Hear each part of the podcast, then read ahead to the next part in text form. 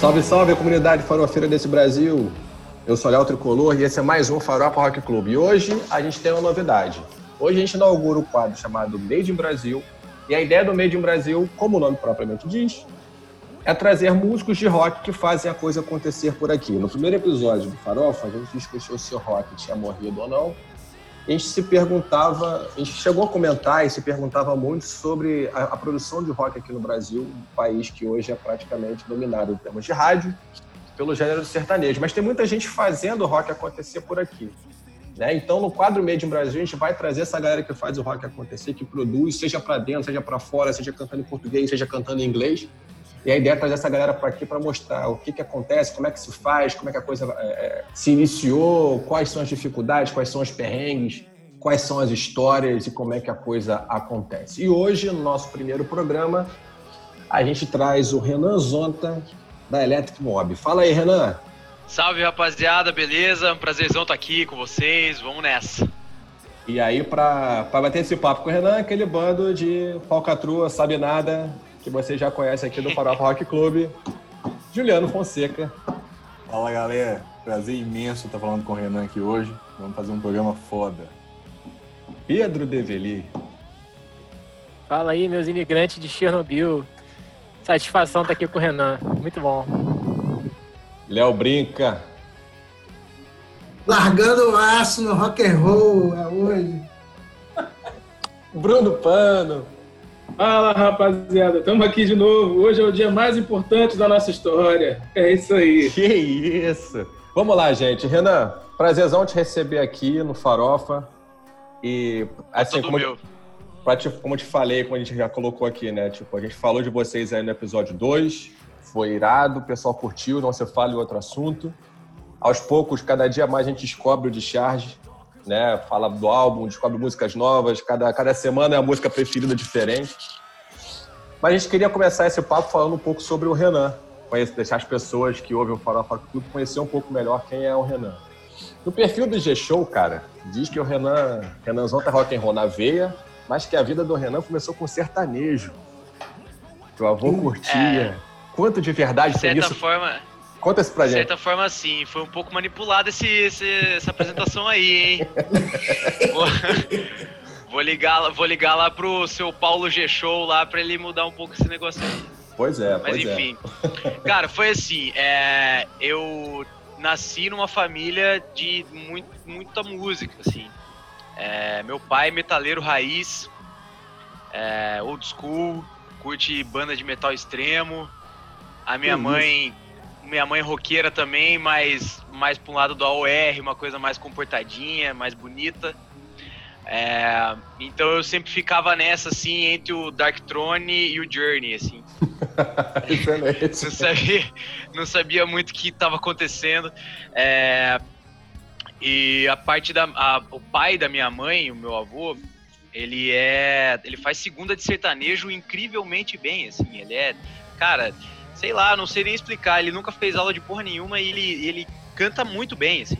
Uhum. Então eu sempre fui é, rodeado desse, desse lance, assim, ouvindo Tião Carreiro Pardinho e um monte de sertanejo, cantando com meu avô, mas na época eu não queria ser cantor, eu cantava só porque ele me obrigava, assim, porque não tinha ninguém que fazia a primeira voz para ele, daí eu meio que fazia, era criança e fazia. Até que eu tinha quatro anos, eu tava morando em Chapecó, em Santa Catarina, e vim visitar minha família na minha cidade natal, Cascavel, no Paraná. E o meu tio tinha um VHS do Kiss Unplugged. Nossa. E eu, assisti, é, eu assisti essa parada, cara, e fritou meu cérebro, velho. Aquilo ali, puta, quando eu vi o, o Paul Stanley é, cantando I Still Love, I Still Love You, é, batendo o pé no chão, assim, uhum. puta, aquilo ali eu falei, cacete, que embaçado. E daí eu comecei a querer, sei lá, tocar algum instrumento a partir disso, assim. Aí ganhei um cavaquinho quando era criança, não tocava porra nenhuma. É, Aí depois ganhei um violão, continuei não tocando porra nenhuma. Aí ganhei uma guitarra e foi muito engraçado que meu pai me deu a guitarra e eu não sabia realmente tocar nada, assim. Ele me deu uma guitarra barateza lá, comprou usada de um primo meu. Você tinha quantos anos? Eu tinha nove anos. E daí meu pai me deu a guitarra e falou, pô, toca aí, faz um som aí. E eu não sabia tocar nada. Aí pegou meio mal, aí eu tive que começar a aprender. Queria ser guitarrista por causa do Adrian Smith, que o Iron Maiden é a minha banda favorita de, de todos os tempos. E sempre quis ser guitarrista. Nunca fui tão bom nisso. Tinha uma banda de colégio, tocava uns covers, uns Creedence, uns Easy Top, uns negócios assim. E não tinha vocalista na banda. Aí eu comecei a cantar, cheguei pra rapaziada e falei, ó, oh, vou cantar então, até a gente achar um vocalista de verdade e tal. E daí eu conheci um cara que tocava guitarra, tipo, infinitamente melhor do que eu, assim. Eu falei, então pode entrar na banda aí que eu vou cantar mesmo. E foi assim, cara. Daí eu comecei a desenvolver dessa forma, assim, tentando imitar os caras. Tava, ficava em casa tentando imitar o Coverdale, o, o, o Dio, essa galera. E até me encontrar, assim. E fui tendo um monte de banda, de um monte de estilo diferente. Toquei um monte de instrumento, um monte de banda. Toquei batera numa banda de hardcore, toquei guitarra numa banda de metal. Fui vocalista de um monte de banda de, de rock, nacional, internacional, um monte de parada. E foi assim, cara, é, aos trancos e barrancos. Aos trancos e barrancos. A jornada toda começa em casa, com teu pai com metal e tua mãe com AOR. E aí você, o meio do caminho é o Iron Maiden.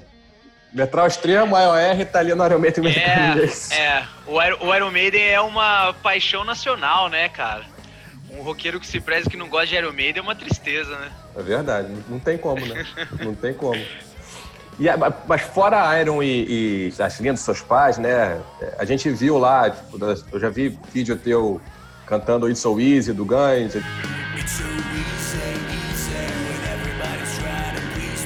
Eu já vi vídeo teu cantando Quits and Jesus do, do Skid Row.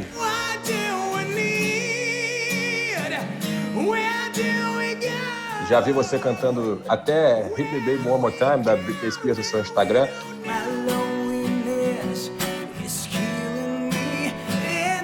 Como é, como é que você compõe essas influências? Que influências são essas? De onde vem? De, quais são as, as, fontes que você bebe para compor seu trabalho artístico? Cara, assim, é, como cantor, eu não tenho muita influência assim externa, não.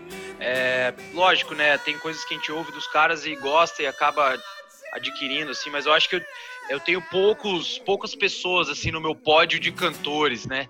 É, que realmente me influenciam, assim, que uhum. me fazem querer cantar e tal. Acho que, cara, com certeza o Paul Rogers é minha maior influência de todas. Eu copio ele descaradamente em várias situações. o Coverdale também, né, cara? Pelo amor de Deus, qualquer cantor de rock aí é influenciado pelo cara. E Ray Gillen e essa galera. Mas eu sou muito influenciado por música em geral, assim, cara por bandas, é, sei lá, cara, o Iron Maiden nunca, eu nunca considerei o Iron Maiden uma influência musical na minha vida, assim, apesar de ser minha banda favorita. Eu nunca, sei lá, nunca tive interesse em, em, em compor heavy metal, assim. Uhum. Sempre foi uma, uma, uma, parada meio mais hard rock. É, eu tenho muita influência de soul music também, black music, todas essas paradas. E cara, sei lá, tem muita coisa que, que mistura, assim, eu acho que tem. Eu fico.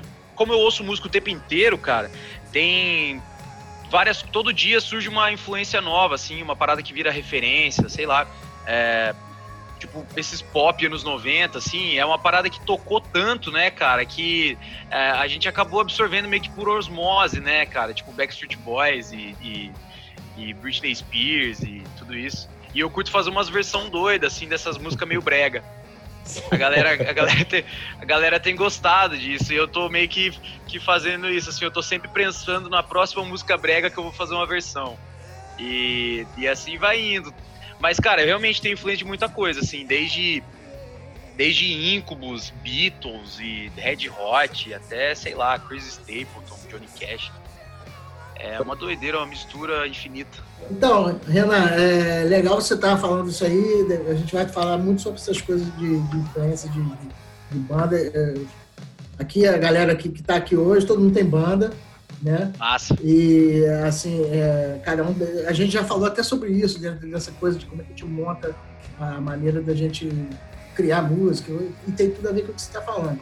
A minha pergunta é o seguinte: vocal, você que toca vários instrumentos, que tem essa experiência de ter passado por um monte de coisa, de, de banda, de você nem pensou em ser vocal, mas virou, mas cantava com o teu, é seu avô, né?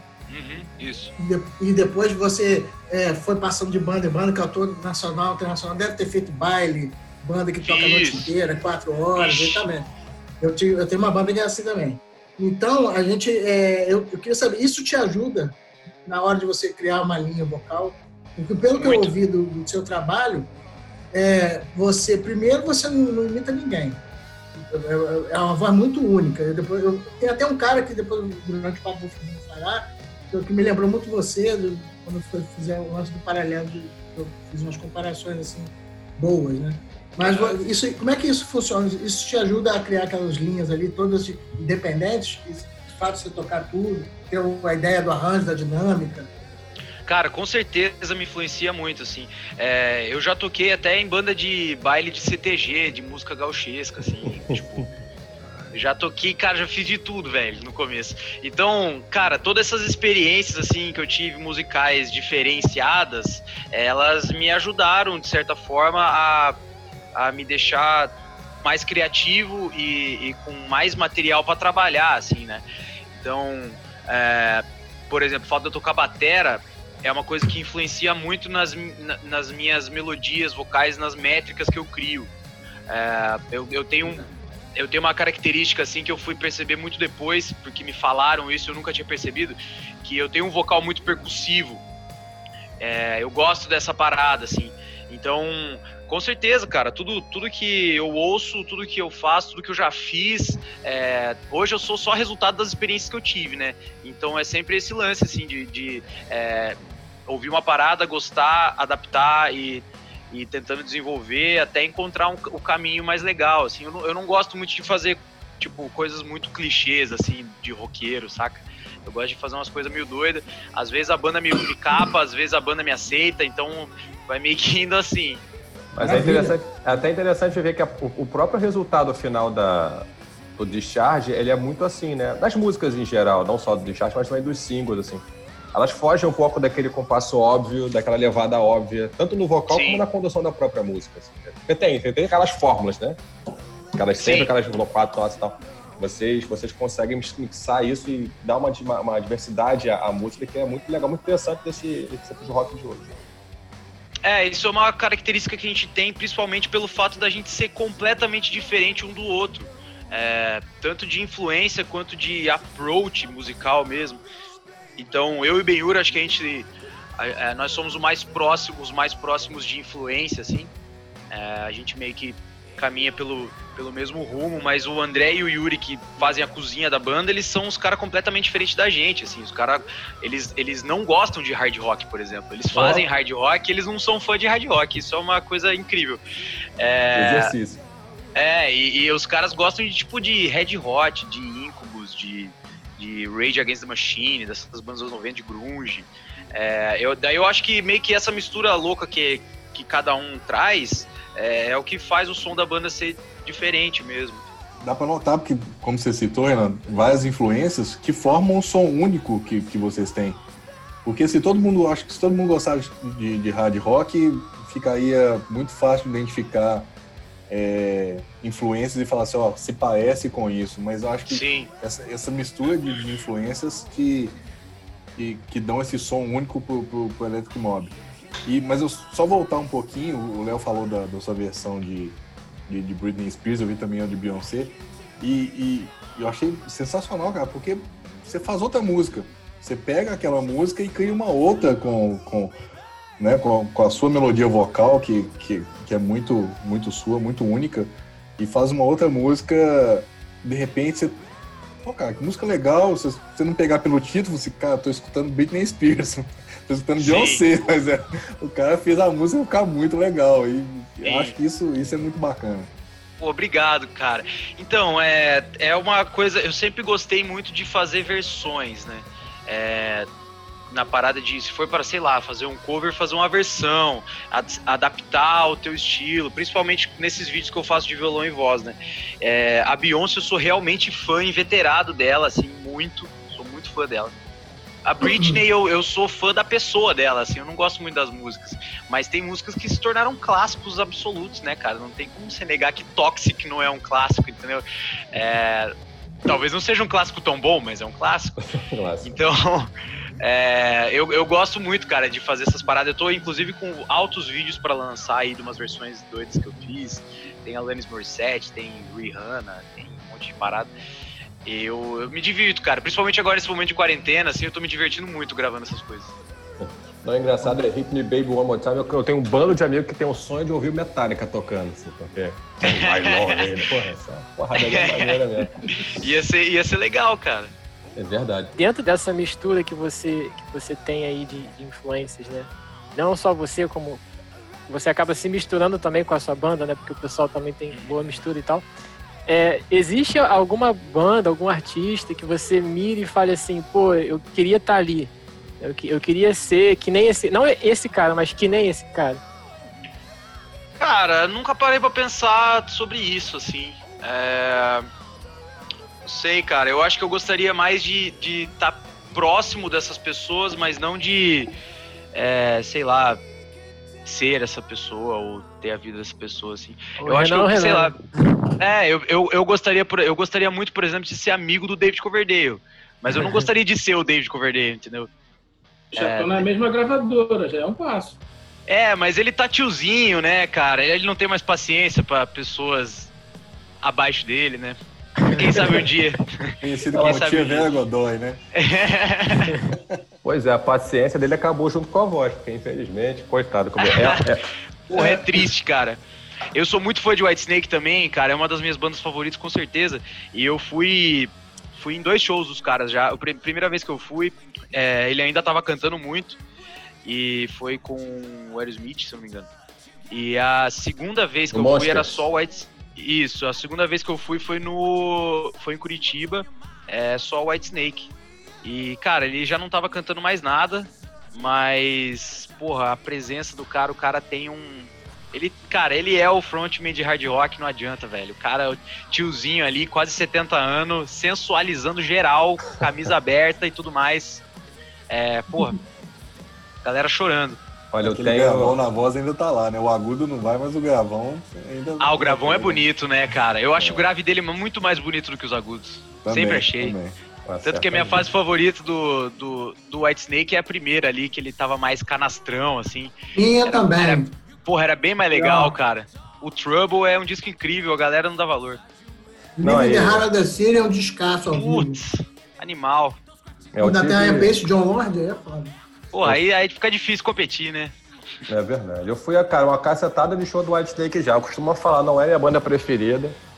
Não, os farofeiros aí já sabem que a banda preferida é Bon Jovi, mas, pô, Manda ele mostrar a tatuagem. eu fui uma cacetada de show do White Snake e eu não vi show melhor, cara. Porque quando eles emendam aquele começo deles ali, são as cinco ou seis pauladas que você não consegue respirar. Não, é uma. porque Cara, só é uma atrás da outra. Não dá.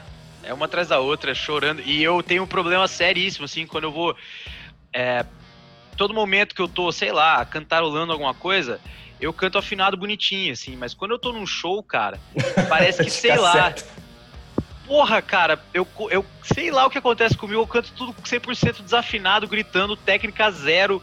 É, cara, eu, eu, eu viro um animal, cara, quando eu tô num show. E com, com o White Snake foi assim, eu tava, tipo, pertinho da grade e rolando Bad Boys, assim, e daí veio o Coverdale do lado que eu tava, e daí eu fiquei gritando, cara, gritando que nem um maluco, assim, até o momento que ele olhou pra mim, assim, deu uma pontada, ali eu ganhei, cara. Pronto. Ali eu falei, porra, posso ir embora já. Já mandou, largou o falsete e subiu no palco Rockstar, sacou? Tipo, o Mark Wahlberg subiu no palco de Rockstar lá, pegando o microfone dele. Tipo, que aposenta. Porra. Eu, tem duas coisas assim que eu, que eu vi, ainda sobre esses, é, esses seus vídeos. Eu vi um vídeo antigo seu cantando At Last, da Eta James.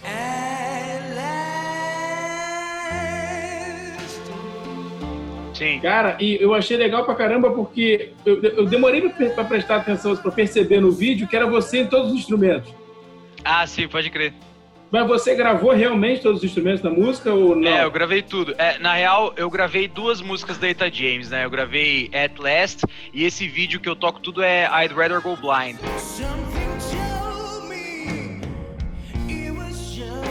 Mas, cara, foi, foi um trampo desgraçado pra fazer esse vídeo, cara. Porque, assim, gravar foi de boa, né? Eu gravei, gravei tudo no estúdio do amigo meu. Foi tranquilo. Gravei bateria, gravei guitarra e tal, baixo. É, gravei órgão e, e voz. Só que, cara, para fazer o vídeo, porque eu, eu tava com essa pira na minha cabeça, assim, eu falei, cara, eu quero fazer um vídeo onde eu apareça, só que eu que eu interaja comigo mesmo, assim, como se fosse uma banda tocando no mesmo ambiente. Eu não queria que fossem é, né, quadros cortados e tal. E daí eu fui, fui no estúdio de um outro amigo meu, um fotógrafo, e levei um, um camarada para filmar e expliquei a ideia pro cara, ele falou, não, beleza e tal, tranquilo. Só que a gente não se atentou ao fato, todo mundo amadorzão, né? A gente não se atentou ao fato de que precisava ter uma, uma luz artificial, né, cara? Porque, porra, a gente não colocou nenhuma, a gente deixou luz natural. E daí, quando foi editar, cada cena tinha uma cor diferente. Aí foi impossível.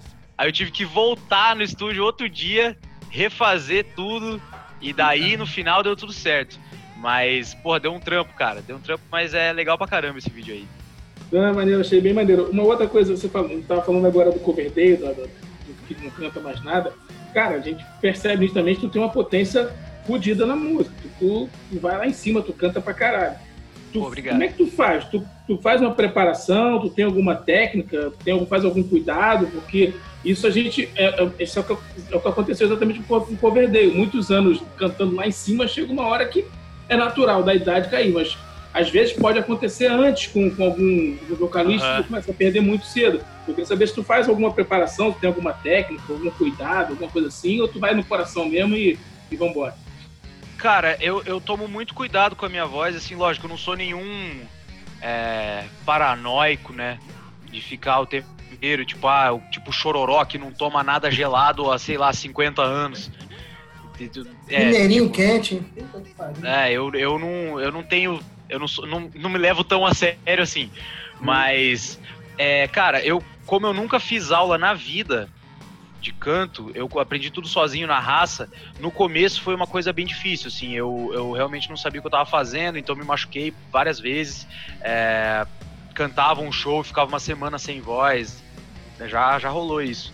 Uhum. Até, sei lá, cara, eu fui, fui aprendendo assim, porque quando dói é porque não tá certo, né? Meio uhum. que uma regra da vida, assim. Se dói é porque deu errado. É, e daí eu tentava fazer as coisas que eu queria fazer e tentando soar os times que eu queria soar sem, é, sem doer. Até que eu fui aprendendo e fui adaptando isso e tal para o meu time, para minha voz. Então, os preparos que eu faço são: eu aqueço a voz sempre antes de cantar, independente do local. Se eu for cantar num churrasco com meus amigos ou se eu for fazer um show, eu sempre vou, sempre vou aquecer a voz. Eu acordo é a primeira coisa que eu faço. E eu tomo água, bastante água e, cara, exercícios vocais o tempo inteiro.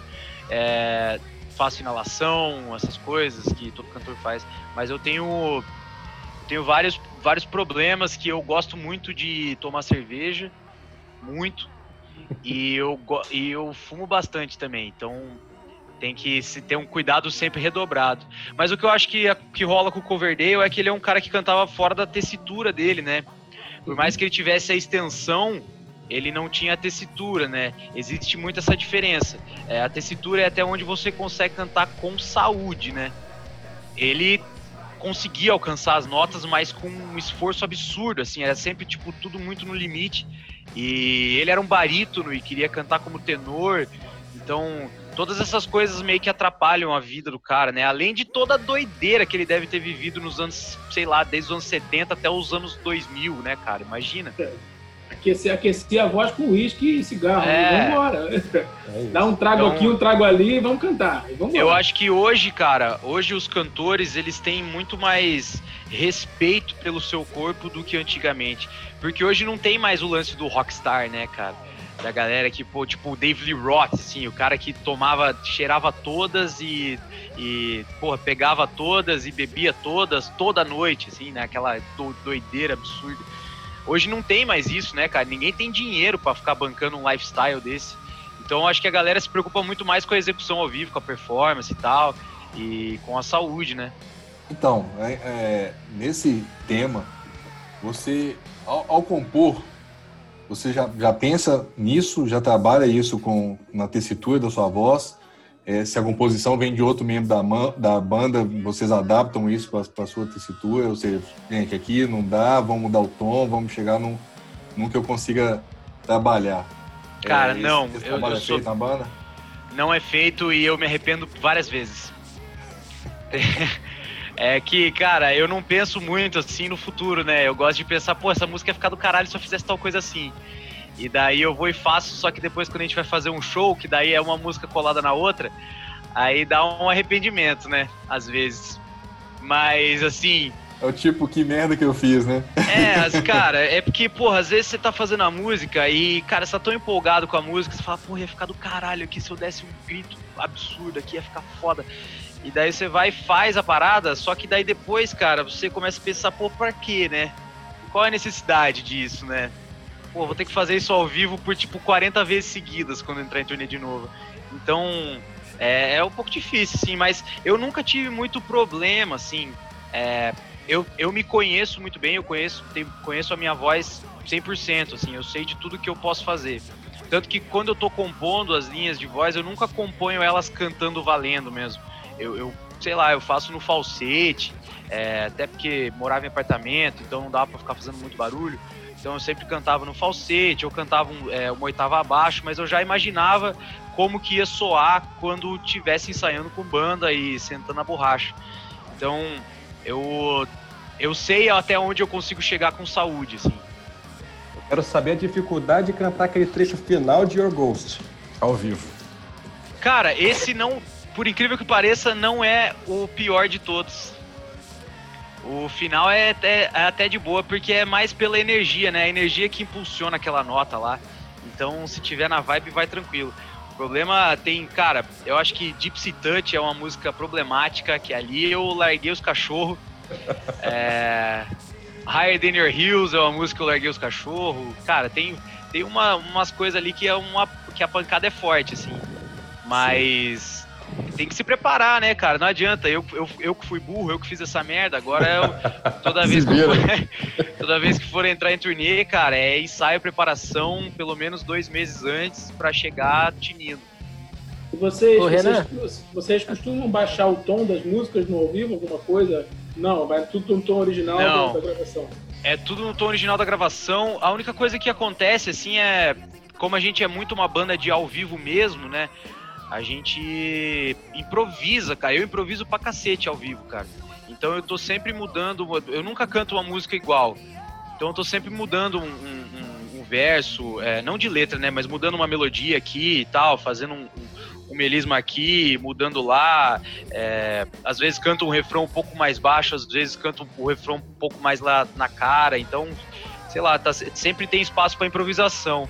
Mas o tom a gente nunca, nunca mexeu. Até porque a gente ainda é novo, mas acho que quando a gente tiver uns 50 anos vai ter que baixar sim, com certeza. As gravações estão tão, tão em, em, em Mi bemol? Afinação, desculpa, afinação. É bemol, Sim. é bemol por causa do Guns N' Roses. A gente achava isso. Come, ó. É, Ih, mexeu é. com Parecido. A gente cara, achava mano. que a gente achava que o, o bemol era mais legal, era um pouco mais pesado. Bacana. Falou com Saquei de gás cara. aí. Não, eu fui tentar tirar Your Ghost no, no, no violão agora e eu falei assim, cara, esse negócio tá meio tão abaixo. Tá Já meio parei pra esquisito fazer isso aqui. Tem um, uma música no Live Scar, no, no EP de vocês, se não me engano é Until the Sun. Que você, não, não só você, né? A banda inteira, vocês modulam a música, né? Você tá lá no Sim. tom certinho e todo mundo sobe e desce. Isso, isso assim, é, é- é natural pra vocês? É de boa quando vocês estão compondo? Tipo, ah, vamos sair daqui, vamos voltar. É, a gente testa muitas coisas, né? É porque os quatro da banda compõem. É, Então, cada um, lógico, mais focado na sua. Na sua. né? Vai. sua seara. e, mas todo mundo compõe, todo mundo dá pitaco no- na composição, no, tipo, no instrumento de todo mundo, assim. Então, é, cara, a gente vai testando e vai vendo que talvez ficaria legal. Essa, por exemplo, essa música Until the Sun era uma música que eu tava com sérias dificuldades para encontrar uma melodia legal para ela, porque ela é em 7 por 8, ela já começa errada. E, e é uma região esquisita, cara, um riff esquisito. Então eu tava que, tipo, porra, não conseguia fazer nada legal. Até que eu decidi incorporar o Ozzy Osbourne que existia dentro de mim e fazer uma melodia exatamente igual ao riff. E daí funcionou. É, ficou do caralho. É, pô, obrigado. A gente sempre tenta, cara, várias coisas doidas, assim, todo mundo vem com umas ideias e a gente vai testando.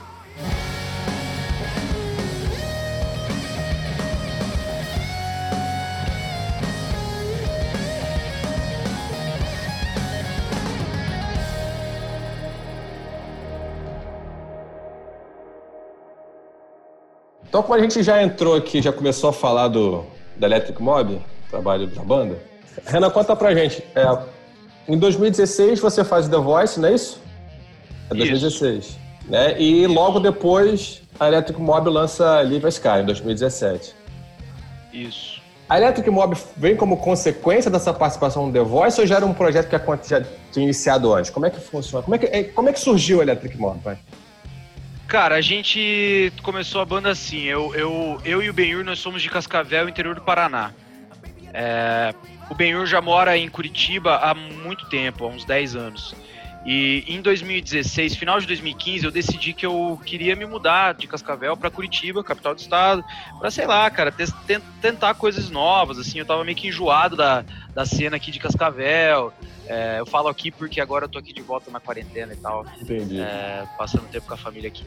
Mas enfim, é, eu tava enjoado, assim, cara, das mesmas pessoas, eu não queria mais é, fazer o tipo de som que eu tava fazendo na época, que eu, na época eu tinha uma banda é, bem rock 70, assim, era super setentista o som da banda. E a galera um pouco mais velha. Eu tava querendo fazer, testar umas coisas diferentes, assim. E daí eu conheci o Benhur através de alguns outros amigos, sabia que ele tocava guitarra, ele, a gente já tinha feito uma jam ou outra juntos, e tinha, eu tinha gostado dele, porque ele tem esse lance meio Joe Perry, slash doideira, guitarrista de rock mesmo, verdadeiro, assim, que pluga Gibson no Marshall. É, e eu queria. E daí eu, cara, mandei uma. Eu liguei para ele, na verdade, ele tava fazendo um intercâmbio nos Estados Unidos na época. É, eu liguei para ele e falei, cara, eu tô indo para Curitiba, é, quero uma banda nova, quero que você seja guitarrista e vamos aí. Aí ele se animou, porque fazia muito tempo que ele não tocava guitarra, ele é, tava focado na faculdade e tal. Ele e o André fizeram faculdade juntos, o André Batera, e se formaram em geologia os dois, olha que, que maravilha. diferente. e, e daí, cara, o Benhur falou, pô, mas eu, eu, eu tenho batera aqui já, que é o André, eu não conhecia ele ainda. Aí eu falei, beleza, demorou. Daí o cara, pô, mês que vem eu tô, tô de volta no Brasil, vou pra Curitiba e tal, vou ter que procurar um lugar pra morar. Onde é que você vai morar? Eu falei, cara, não sei. Quando que você vem? Janeiro. Porra, mas não tem lugar pra morar? Eu falei, não. Então vamos achar. Aí eu e Benhur, a gente morou junto um tempão. A gente não era amigo, assim, quando a gente se conheceu. A gente só, tipo, queria ter uma banda junto. E a gente se tornou amigo no decorrer da vida, assim. E daí a gente fez, quando não tinha baixista, começamos a fazer teste. A gente fez teste com uma penca de gente, de tudo que era estilo, tudo que era idade. Só que o Yuri, ele cativou a gente, assim, sei lá, cara, porque a gente achou o cara bonito, a gente achou o cara interessante. É, ele era muito fã de Led Zeppelin. Eu falei, cara, alguma coisa tá acontecendo. Ele já era meio, da, meio que da, da nossa idade, assim. Aí a gente fez um teste com o cara e o cara simplesmente cagou pra nós, velho. A gente tava tocando assim, pô, a gente botou umas músicas lá, acho que era. Acho que tinha um Led Zeppelin, um Red Hot, um Lenny Kravitz, umas coisas bem diferentes, assim, pra realmente ver qual era do cara, né? E o cara foi tocava pra cacete, assim, tocou tudo certo, cara. E eu curtindo o som, só que dava pra ver na cara do cara que ele não tava tão confortável, assim, que ele não tava gostando muito. E daí eu cheguei pra ele e falei, pô, e aí, bicho, tá, tá legal, tá massa? Dele, sim, sim, cara, beleza, tudo certo aqui. Tudo tranquilo.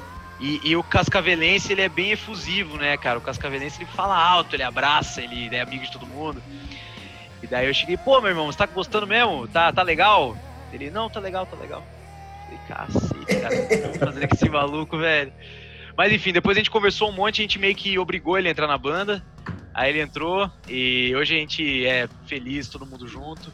Mas a banda começou em 2016, no comecinho, janeiro de 2016, quando eu mudei para Curitiba. O The Voice foi na segunda metade de 2016. Então já tinha o Electric Mob, a gente já tinha feito um show ou outro e tal. Aí com o The Voice a exposição foi brutal, a gente começou a tocar em tudo que era lugar, viajar pra cacete, fazendo show. Na época ajudou. a gente só fazia cover, né? É, ajudou, ajudou então. muito, ajudou muito, muito. Qual é o repertório no, no início, no início da banda? O que, que vocês levavam? Cara, a gente tocava. É, é meio que o, o Discharge ele também refletia o nosso repertório de cover que era meio que uma mistureba generalizada, mas com com a nossa identidade. A gente sempre prezou muito pela identidade. A gente, eu nunca imitei ninguém cantando, o Benhur nunca imitou nenhum timbre, sempre usou o timbre dele de guitarra. É, o André fazia o groove do jeito que ele gostava, que ele achava mais legal, e o Yuri a mesma coisa. Sempre dando bastante margem para improvisação e tal. Mas a gente tocava, cara, é, Slave, Rage Against the Machine, Red Hot, Incubus, é, Lenny Kravitz, Led Zeppelin, Beatles, Rolling Stones. Cara, uhum. muita coisa, bicho. Muita coisa. Metallica, Ozzy, esses medalhão sempre tinha que rolar. E, cara, coisa de, de bar mesmo, assim.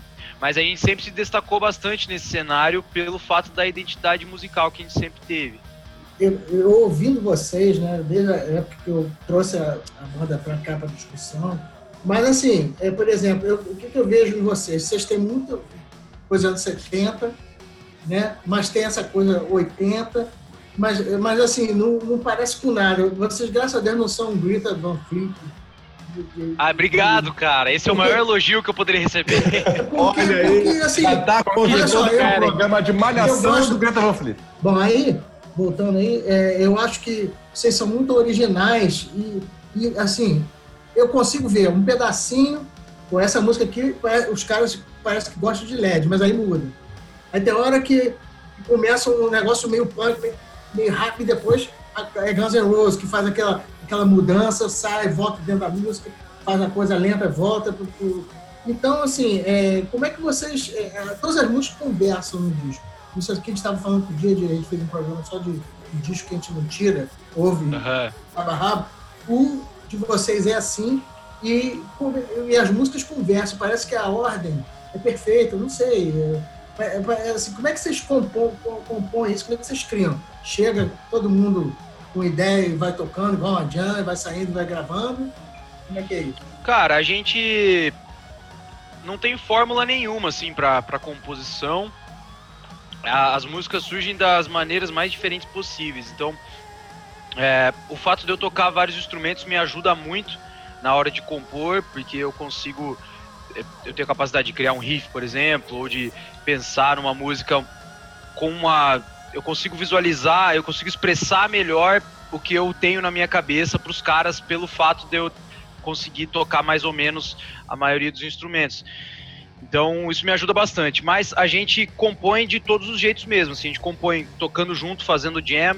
A gente compõe, é, sei lá, a partir de uma melodia de voz que nem tem letra. A gente, eu já fiz riff, eu faço bastante riff vocal. Eu pego o celular assim e canto um riff, tipo um di, di, di, di e mando pros caras. É, cara, rola tudo das, das, é, das maneiras mais diferentes possíveis. E e funciona, sei lá, cara, não, na verdade eu não sei nem como que funciona, mas a gente trabalha muito bem junto, assim. Normalmente as coisas surgem de uma ideia já que, que alguém já apresenta, a gente vai desenvolvendo dali. Dificilmente a gente começa a compor algo do zero, tudo junto. E como é que foi a chegada de vocês na Frontiers? Como é que se deu isso? Cara, foi bem o lance do, sei lá, me mande sua demo. Foi, foi esse rolê, assim. A gente tinha lançado o Live Car em 2017, teve uma receptividade legal no underground, começamos a fazer uns shows é, autorais legais, assim, com bandas que com bandas bacanas e tal. E daí a gente decidiu fazer mais um, né? Porque a nossa intenção a gente sempre quis fazer um, um, um long play, né? Fazer um disco cheio. Mas, porra, a dificuldade que é para você fazer isso no underground é, independente, assim, cara, é, é muito foda, porque pô, pra você conseguir um estúdio de qualidade, assim, é uma, é uma grana preta, sacou? É o investimento que você faz para prensagem de CD, que, pô, a, a, gente sempre quis ter o material bonitinho, físico ali e tal, com encarte pra mostrar pra galera. E a gente não tinha essa oportunidade porque a gente não tinha dinheiro mesmo. Aí com. Daí a gente falou, pô, vamos lançar mais um EP então. Isso foi em 2019. É, a gente já tava com o EP, o segundo EP pronto. E nesse EP, esse EP incluía quatro faixas que entraram pro Discharge, que são uh, Devil You Know, uh, Upside Down, Gypsy Touch e Brand New Road. Esse era o segundo EP que a gente ia lançar. O clipe de Devil You Know tava pronto já e tudo mais. Aí a gente terminou, de, a, terminou a produção, mixagem, masterização, a gente tava com a parada pronta, a gente falou, pô, vamos correr atrás de algum selo, alguma gravadora, qualquer, sei lá, alguém que queira ajudar a gente na distribuição desse material para conseguir alcançar mais pessoas. Que é, a gente já estava fazendo um barulho no Paraná, em São Paulo e tal, mas a gente queria crescer mais e, e tornar isso um projeto de vida mesmo, né? É, e daí, cara, eu entrei, digitei no Google assim, record labels. Foi isso que eu digitei e peguei todos os nomes, todos os contatos, cara. Desde tipo, porra, o selo da cidade até Atlantic Records, EMI, todo mundo. E passei toda essa lista, fiz uma decupagem geral da internet de, de gravadoras e tal, passei toda essa lista pro Benhur e o Benhur separou todo o material de divulgação, clipe de Devil Know, as músicas, é, letra, review, é, review não, é release, foto, toda essa parada, mandamos para todo mundo e a Frontiers foi a única que respondeu, cara. A, a única mesmo, assim, porra, nem os caras da nossa cidade apoiaram nós, tá ligado? Porra, azar dos outros, né? É, e daí, pô, e, e, a Frontiers eu juro que eu achava que era, era, tipo a mais difícil de acontecer, porque a gente não é um som da Frontiers, né? Aquela banda clássica de sonoridade da Frontiers, assim. A gente toca rock doido, cara, que a faz o que a gente quer fazer, e muitas coisas dão certo, muitas outras dão errado. E a gente ficou super surpreso e muito animado da Frontiers ter entrado em contato. É, os caras mandaram um e-mail falando que tinham gostado muito das músicas, queriam assinar um contrato para cinco discos, se eu não me engano, e pediram se a gente estava disposto a gravar um disco cheio em vez de um, de um, EP. A gente falou, cara, com certeza a gente só não tem estrutura para isso. Aí os caras falaram, ah, então faz mais música e manda para nós aí, sei lá, daqui dois meses. Aí a gente ficou ensaiando que nem uns filha da puta dois meses e mandamos pros caras, tipo, um 30 músicas. Falou, ah, escolhe aí, ó, vai, sejam felizes. E daí os caras escolheram com a gente o tracklist, a gente definiu e tal, entrou no estúdio e gravou. Mas foi tudo bem sonho de, de criança, assim mesmo, cara. A gente mostrou o material pros caras, os caras deram uma moral incrivelmente e quiseram assinar e a gente foi nessa, né? Pô, tá louco. Blue Oyster Cult, Striper, Toto, White Snake, Mr. Big. Meu Deus, cara. Eu cheguei, quando eu contei pro meu pai que eu era da mesma gravadora do White Snake, ele chorou. chorou muito. Ele não chorou pouco, ele chorou muito.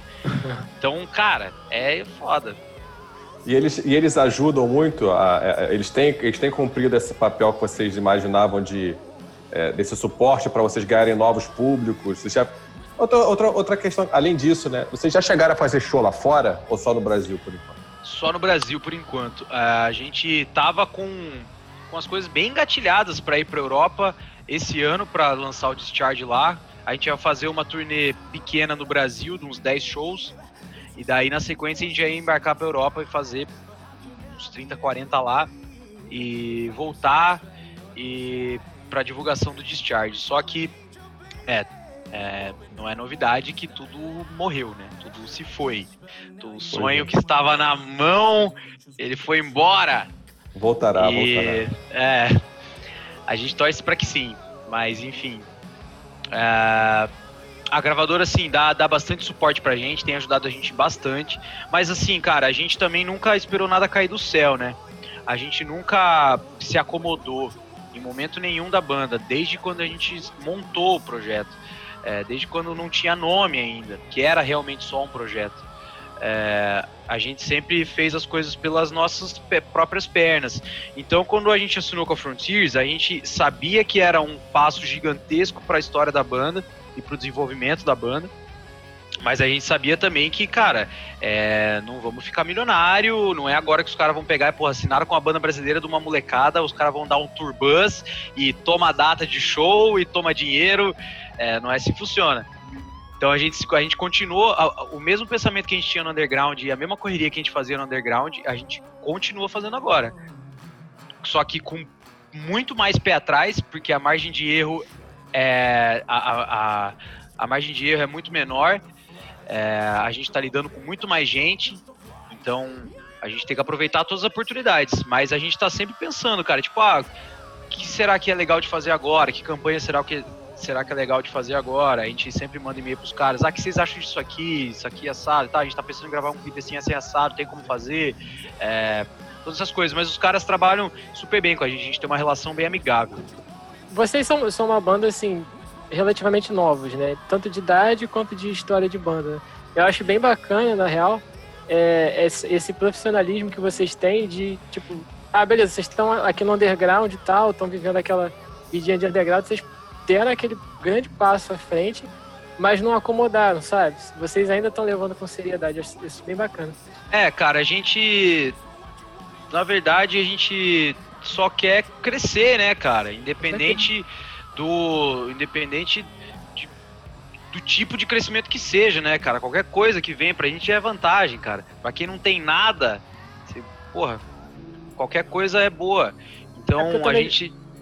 Pode falar, desculpa. Falar. Não, é porque eu vejo muita banda que, que começa a ter um, uma certa visibilidade e acomoda. Aí fica, ah, não, beleza, já tô onde eu quero chegar. E daqui a pouco o cara que tá aqui afunda e não, não sobe mais e morre. Sabe? Exatamente, cara. A gente não, não se contenta com nada, assim, na verdade. Eu acho que nem quando a gente. Se, se um dia acontecer da gente tocar, tipo, sei lá, num Rock in Rio da vida, a gente vai sair do Rock in Rio e falar, pô, beleza, agora eu quero fazer um show meu com esse tanto de gente. Então, tipo, aí eu tenho certeza que a gente nunca vai se acomodar, cara. A gente é chato pra cacete com isso. E a gente tá sempre trampando pra caralho, em, tudo em prol da banda, assim. É, realmente é uma empresa bem estruturada, cada um tem a sua função dentro dela, e mesmo que a gente terceirize algumas coisas para outras pessoas, por exemplo, a gente tá com, com, a, com com uma assessoria de imprensa do Rio, que é a The Bridge Press, que é de Rio e São Paulo, que tem o Tarcísio envolvido. É, e a gente está com um empresariamento dos Estados Unidos, que é FM Music Management. E, cara, isso, porra, isso é muito foda, cara, entendeu? Uma banda que não tinha nada, sacou? Que é uma banda de quatro anos. A gente tem quatro anos de banda, cara. Isso não é nada, uma carreira, entendeu? E já ter conseguido essas coisas é sempre muito foda e fruto de trabalho pra cacete e muito profissionalismo, né, cara? A gente se leva a sério pra caralho nesse lance. É, a gente só não se leva tão a sério na exposição, assim. A gente. É, e esse é um principal problema que eu acho do rock hoje em dia, eu vou falar já. É, as uhum. bandas se levam muito a sério, é só todo mundo tudo de preto e cabeludo e cara de mal. Pô, eu acho que isso aí não, não tá com nada. Tá com nada isso aí não.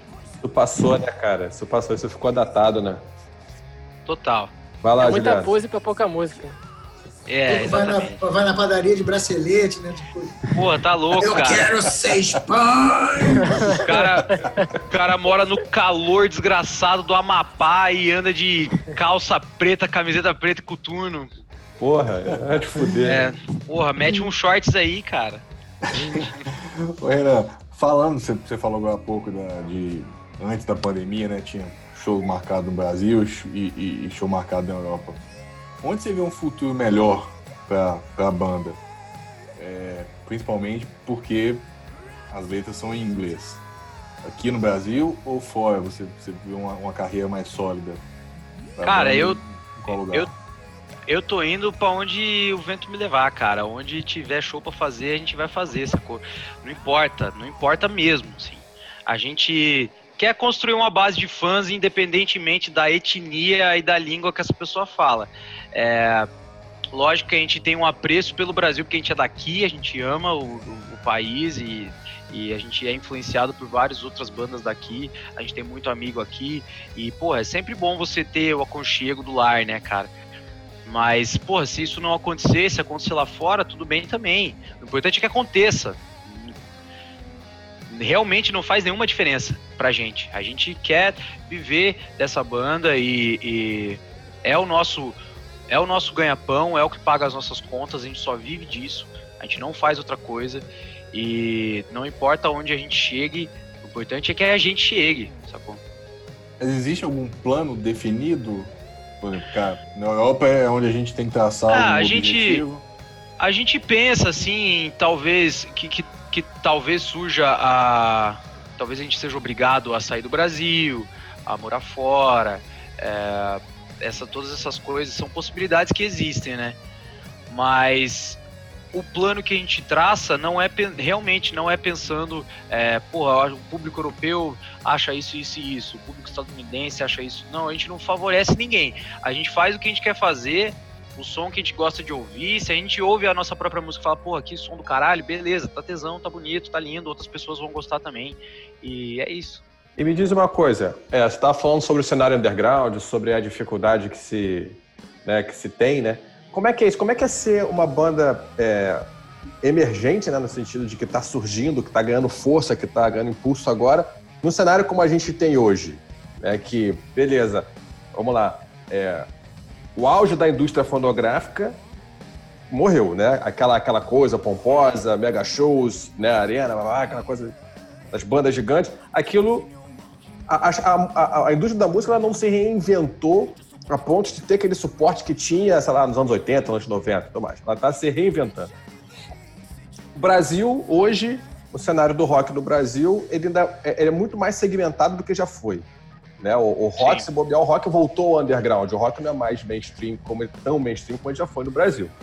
Como é que é ser uma banda de rock hoje? Precisa, o que, que vocês, qual a luta diária de vocês? Cara, é, Porra, como é que eu vou explicar isso, cara? Não sei, porque a gente nunca teve uma vida boa, né? Então não sei se, se a gente sofre mesmo, assim. Ou se. tipo, sei lá, cara, eu nunca. Nunca nunca tive uma música com alta rotatividade em rádio, nunca é, vendi um milhão de cópias para saber o que, que é estar tá por cima e se eu tô por cima ou se eu tô por baixo, sei lá. Eu acho que assim, é, abaixo do Sepultura, do Angra e do Crisium, todo mundo é underground, cara. Tirando essas três bandas, o resto do Brasil é underground, não adianta, sacou? A gente vê isso pelos próprios festivais que a gente tem no Brasil, assim, esses de grande porte, né? Não tem espaço para as bandas menores, são sempre os mesmos medalhões e tal. Não que seja ruim, as bandas, se as bandas se tornam medalhões é porque elas merecem de certa forma esse lugar. Mas a nossa batalha diária é fazer um puta do material, conquistar cada vez mais público e às vezes a gente fica nessa, tipo, o que, que a gente precisa fazer para conquistar mais público? Como chegar no ouvido das pessoas? Acho que é a, essa é a maior dificuldade de uma banda do underground, né? É, como você fazer com que as pessoas se interessem pelo seu produto. É essa jogada, sacou? Porque o cara que fala que, porra, não, a gente não pode mensurar a arte, a gente não pode. Cara, isso é conversa pra boi dormir, não adianta, bicho. Se você tem uma banda, se você ama o que você faz, você vai querer mostrar pros outros, você vai querer que a maioria das pessoas ouçam o seu trabalho. Né? Então, essa é a principal batalha, fazer com que as pessoas ouçam a gente e, e tá sempre, sempre se, ser um, um produto interessante para as pessoas. Acho que essa é a maior jogada. Mas assim, realmente, cara, eu não sei se te dizer se a gente tá bem, se a gente tá mal. Eu sei que, cara, a gente realmente não tá contente ainda. A gente tem muita coisa para fazer. A gente, só que a gente está descobrindo os caminhos e como fazer aos poucos. É isso. Legal, vai Pedro. É, é, eu te fazer uma pergunta aqui que na real é até um, um, uma barreira que eu tô passando aqui com a minha banda, porque a gente também é a banda bem no comecinho underground brasileira que canta inglês, que, to, que toca inglês. E é, esse, essa questão do, do, do inglês para vocês é, criou uma barreira muito grande? Porque, por exemplo, é, a gente volta e meia procura edital de, de, de, festival, de concurso, essas coisas. Aí sempre descarta porque geralmente é, pede composições em português. Pô, a gente nunca atrapalhou, na verdade, assim, porque todas as vezes que a gente tocou em festivais ou, sei lá, a gente montou shows, assim, a gente sempre tinha o, o, underground é muito esse lance da amizade do contato, né, cara? Tipo, é, você vai crer. tocar no lugar, você conhece um cara que já faz um contato com esse cara, esse cara tem uma banda que é amigo de tal pessoa, que daí já faz um festival, já te bota dentro. Então, sempre foi muito assim. A gente nunca, sei lá, a gente nunca nem se interessou, assim, em se inscrever para um festival, tipo, bananada da vida, assim, esse, esse tipo de lance, porque, cara, realmente não, não é o nosso perfil, cara. É, a, a, gente sabe que a gente ia tocar lá, os caras não iam gostar da gente, velho, tá ligado? Então, tipo, porra, pra quem ir lá, né? É, assim, ó, um puta no festival, acho legal pra caralho. É, gostaria de ir, tem um monte de banda que toca que eu gosto. E se a gente fosse convidado, lógico que a gente iria. Mas realmente esse lance da, de edital e tal é uma coisa complicada, cara. Pra gente foi um, uma parada assim. A gente, quando a gente montou a banda, a gente, eu queria que a banda fosse em português, que o som fosse em português. Uhum. É, sei lá, pra mudar um pouco, assim. A gente começou a fazer, inclusive Black Tide, que é uma música do Levi Scar. Ex existe uma versão em algum lugar, em algum lugar da nuvem da internet, existe uma versão dela cantada em português. Só que, cara, ficou, tipo, soou tão não certo que a gente decidiu falar, porra, cara, não combina mesmo. Tipo, sei lá, não é que não combina rock em português, não combinava o som do Electric Mob cantado em português. É. É, pode crer. A gente decidiu fazer em inglês, mas simplesmente por isso mesmo. Nunca, a gente nunca pensou, tipo, aquele papo de, ah, não, porque a gente busca uma carreira internacional, porque sei lá, não. A gente deu sorte que agora a gente tá numa gravadora que tá no mercado internacional e a gente já fazia um trabalho em inglês. Então, beleza, unimos o útil ao agradável. Mas nunca, a gente nunca parou para pensar assim, porra, seremos é, uma banda internacional e tal. Não, a gente só achava mais legal mesmo. Sempre tem os chatos, né, cara, dos shows, assim, que fala, porra, cara, mas. É, tem que ser em português. Porra, é, rock nacional em inglês, cara, não sei o quê. Ah, porra, esses malucos aí, velho. É os caras que não compram merch, é os caras que não pagam ingresso, é os caras que entra, que, porra, bota o nome na lista, sacou? Esses é. caras eu não quero que eles ouçam minha banda mesmo. Eu quero mais que esses caras se foda. Aí tu vai ver o maluco nem em português entende as letras das bandas. É, pô. Aí você pergunta no... pro cara qual banda em português você gosta, ele não fala nenhuma. Entendeu? Tipo, o cara gosta de Deep Purple, é fã de Led Zeppelin, mas odeia rock nacional cantado em inglês. Aí fica complicado, né? É incoerente. Né? Eu não, eu não tenho acesso a todo. Eu não vi todo o cast da, da, da Frontiers, mas acho que fora Estados Unidos e Inglaterra, é, acho que vocês são a única banda de, de fora do, do, do, eixo Estados Unidos, Inglaterra, Austrália, alguma coisa assim, né? Não tem, acho Cara, tem então... outra banda sul-americana, alguma coisa assim lá, não? Eles estão investindo bastante agora em expandindo é. o, o, casting deles para bastante, bastante lugar diferente. Assim, por exemplo, teve o é. Bloody Hills que, que lançou agora, que é da Letônia. Quem imaginou que existiria uma banda de hard rock farofa na Letônia? e, é, e é, tipo, e daí na, da, da Sul América tem o Sinner's Blood, que é do Chile, se não me engano, lançou hoje. Legal pra caramba, o vocalista canta muito, muito mesmo. Incrível a banda. Tem a, é... a, Animal Drive, né? Já ouviu a Animal Drive? Da, Animal, é da... O Dino é meu amigo pessoal, a gente conversa todo dia, troca ideia sempre, o cara é fantástico. É, outra, e... outra banda, assim, boa pra caralho, muito boa. Porra, cara, eu tô com o disco novo dos caras que nem saiu ainda, velho. O Dino me mandou pelo zap, cara. eu tô ouvindo todo... Pô, tô ouvindo todo dia no carro, velho. É bom demais, cara. É muito melhor do que o primeiro, tá louco. Não, os caras Mas enfim, tem... Como é que é o nome, banda... Animal Drive. Eles são, eles são o quê? Croatas, não é isso? Croatas, croatas. É, mas tem, tem mais bandas, cara. Por exemplo, na Frontiers brasileira tem uma pancada, cara. Tem o, a do BJ agora, que, que vai sair em breve. Tem o Landfall, que também é de Curitiba. Tem o Semblant, que também é de Curitiba. E tem o Sculptor, que também é de Curitiba. Eles estão investindo bastante, cara. É, principalmente ah, em outros estilos também. É, o que a gente tem percebido, assim, porque a gente já não é um som característico da Frontiers. Frontiers sempre foi uma banda muito mais de hard rock padrão e AOR, né? É, mas os caras estão investindo bastante em, em, heavy metal, tem banda de, de, metal tradicional, tem banda de death metal progressivo, tem banda de progressivo, tem banda de tudo, cara. Não, só, não, só não vi banda de Southern Rock lá ainda, mas daqui uns dias vai ter também. É, é, é a montal do rock and roll. Tá, é, Southern é. Rock tá, tá tomando de assalto também, daqui a pouco deve chegar, né? É, eu só acho que, sei lá, cara, às vezes os caras assinam muita banda, né, cara? Vocês não acham que deve dar um trevo na cabeça dos caras? Sei lá, o Serafino, às vezes, será que ele não se confunde? Eu acho que ele foi no volume, cara. Acho que ele começou pegando o é. volume é... para encorpar. Assim, vamos lá. Eu, eu, inclusive, quando eu fiz o, eu fiz o mestrado, né, eu queria ter feito uma pesquisa sobre a Frontiers, isso em 2010, quando eles estavam começando o catálogo deles. Aqui no Brasil, se não me engano, eles tinham assinado com uma banda de Curitiba chamada Auras. Auras, o vocalista do Auras é o mesmo vocalista do Landfall. Isso. Ele, eu cheguei a falar com ele, inclusive, para tentar fazer uma entrevista para pesquisa, mas eu acabei mudando, guinando para um outro lado. Mas eles já, acho que no começo eles pegaram, fizeram um volume mesmo, para ficar reconhecido no meio, inclusive para uma coisa chamar a outra. Tem muita coisa assim, é, repetitiva no catálogo deles. Tem aqueles hard rock que eu não aguento mais ouvir, que todo mundo imitando Motley Crue, Foz, aquela coisa que eu não aguento mais. Mas pelo visto agora estão pegando coisas que não que não chupam tanto da fonte dos anos 80, mas que começa a trabalhar um rock mais contemporâneo, que é o caso de vocês, da Animal Drive, do Hit e tudo mais. Sim, cara, é, então, tem. Eu vou ser bem sincero, assim, tem. A maioria das coisas da, que é, da Frontiers eu não ouço normalmente, assim. É, porque realmente não é o, o, o estilo de som que mais me agrada. Porque realmente tem muita banda igual ali, saca? Isso é inevitável a partir do momento que você abre muito o leque é, e contrata muitas bandas, é inevitável Sim. que uma banda soe parecida com outra. E então tem os, os caras, porra, tá louco, toda, toda, todo mês eu acho eles lançam quatro discos todo mês de quatro bandas diferentes. É, cara, uma loucura absurda isso, né, cara? É muito material. Sim. Então a gente fica meio perdido. Mas as coisas que eu gosto da Frontiers, eu gosto, tipo, muito, assim. O, o Inglorious era uma banda que eu adoro. E antes, Verdade. bem antes da gente assinar, eu já, já era fã da banda. É, o Animal Drive eu gosto muito. Esse Sinner's Blood também é muito legal. Eu gosto muito do, do da banda do, do Rony Romero, lá que eu esqueci o nome que ele voltou agora, Lords of Black.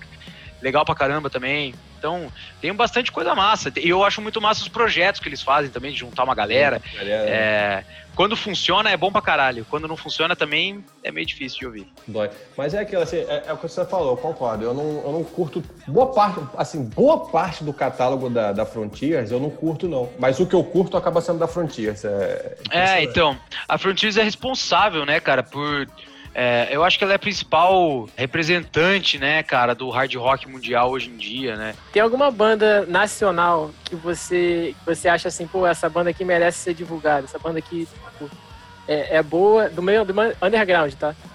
É boa cara, e eu quero que a galera ouça. Porra, tem muita banda que eu adoro, cara que eu não sei também se são tão underground, mas eu, eu, eu gosto muito do Molho Negro, acho foda. Molho Negro é incrível, cara. É, o show dos caras é muito insano, velho. É muito foda. O disco deles bom pra caralho, acho que é normal o nome. Bom pra cacete. É, Disaster Cities, uma banda stoner doido, pesado em inglês de São Paulo, é muito foda também. Tem o King Bird também, de, de ah, São Paulo, que é bom demais também. O Tom Kermon, que entrou na banda, tá louco. Ele, cara, esse cara é incrível, como canta esse pau no cu. Às vezes fico com raiva dele, manda ele se fuder. Tem várias vezes que ele posta vídeo, eu mando ele se fuder no privado, assim. Eu falo, cara, vai se fuder. Mas, pô, tem, tem realmente muita banda, cara. A gente acha que a gente vive o melhor momento, assim, de, de cenário roqueiro brasileiro. É, né? é, é tá, tá lindo, cara, tá lindo. A cena criativa tá forte. Pedrão que traz aí pra gente. Pedrão que é o, que é o nosso. É toda hora. É. Eu, exerço, eu exerço essa função na banda também, de ficar mostrando umas coisas que ninguém conhece. É, então, a gente leva a velharia pro Pedro, a gente leva a é. velharia pro Pedro, o Pedro tá dando novidade pra gente. Pior que eu tô, eu, depois que eu entrei pro Farofa, eu, te, te, eu tenho reescutado muita coisa que eu tinha deixado de escutar. Um monte de coisa que eu ouvia tem um tempão e parei de ouvir, agora eu tô voltando.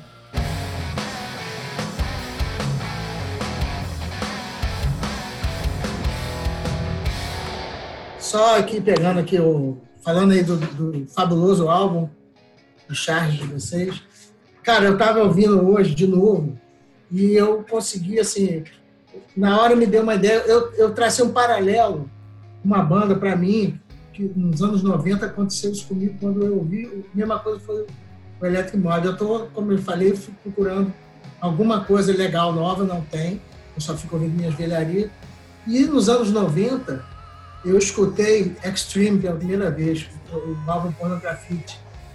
E a gente estava com o Skid Row, Guns N' Roses, é, quem mais? Todos esses caras assim, despontando grunge, o Jan, não sei o que, um monte de coisa fazendo sucesso. E o Extreme me vem, cara, com um disco que, que tem balada, que tem música que. E, e, a coisa que você falou no começo que eu, que eu notei que você tem. Como você toca tudo, tudo O som do Electric Mob é percussivo, você é o cara E, e, o Extreme, se você for ver, também é. É aquela música. É aquela coisa. Então, assim, você vê Queen neles, eu vejo Queen em vocês às vezes, no seu jeito de, de cantar, de harmonizar com a galera, do som cheio, você vê grunge neles, você vê. Vi, muito na, no batera de vocês no baixo, aquela coisinha, é, aquela gravação bem blues, bem aquela coisa orgânica. Então, assim, para mim, eh, me passou. Vocês são um som pesado, muito original, técnico, mas tem descontração, tem a coisa que mistura blues, mistura. Não tem aquela balada que é balada chata, o tempo devagar, um arrastado, não. Vocês têm aquela coisa do. É, é, é, é, muito dinâmico. Então, não é muito uma pergunta, é meio só uma constatação. Assim, o que eu, você comigo, quando eu escutei Extreme, eu fiquei encantado e, no Brasil ficou, né, também depois, mas foi a mesma coisa com vocês. Eu acho que vocês têm um caminho aí que vocês vão é, conseguir seguir assim, essa originalidade, essa, essa coisa que você tem de ouvir todo mundo, todos os caras da banda também. Isso aí, cara, vai levar vocês muito longe. Porra, obrigado, mano. Caralho, fiquei emocionado aqui, hein? Verdade. É isso. Tava esperando por essa não. Você gosta Mas... do Extreme? Cara, eu, eu, eu gosto dos singles do Extreme. Eu não gosto é. de nenhum disco do Extreme. É, então, porque inteiro, o assim. Pornografite é um disco especial, cara. Mim, é, eu, eu, acho, eu acho o Pornografite legal pra caramba, assim, mas principalmente por causa dos singles. Porque, cara, eu acho Wholehearted maravilhosa, Sim. perfeita do começo ao fim.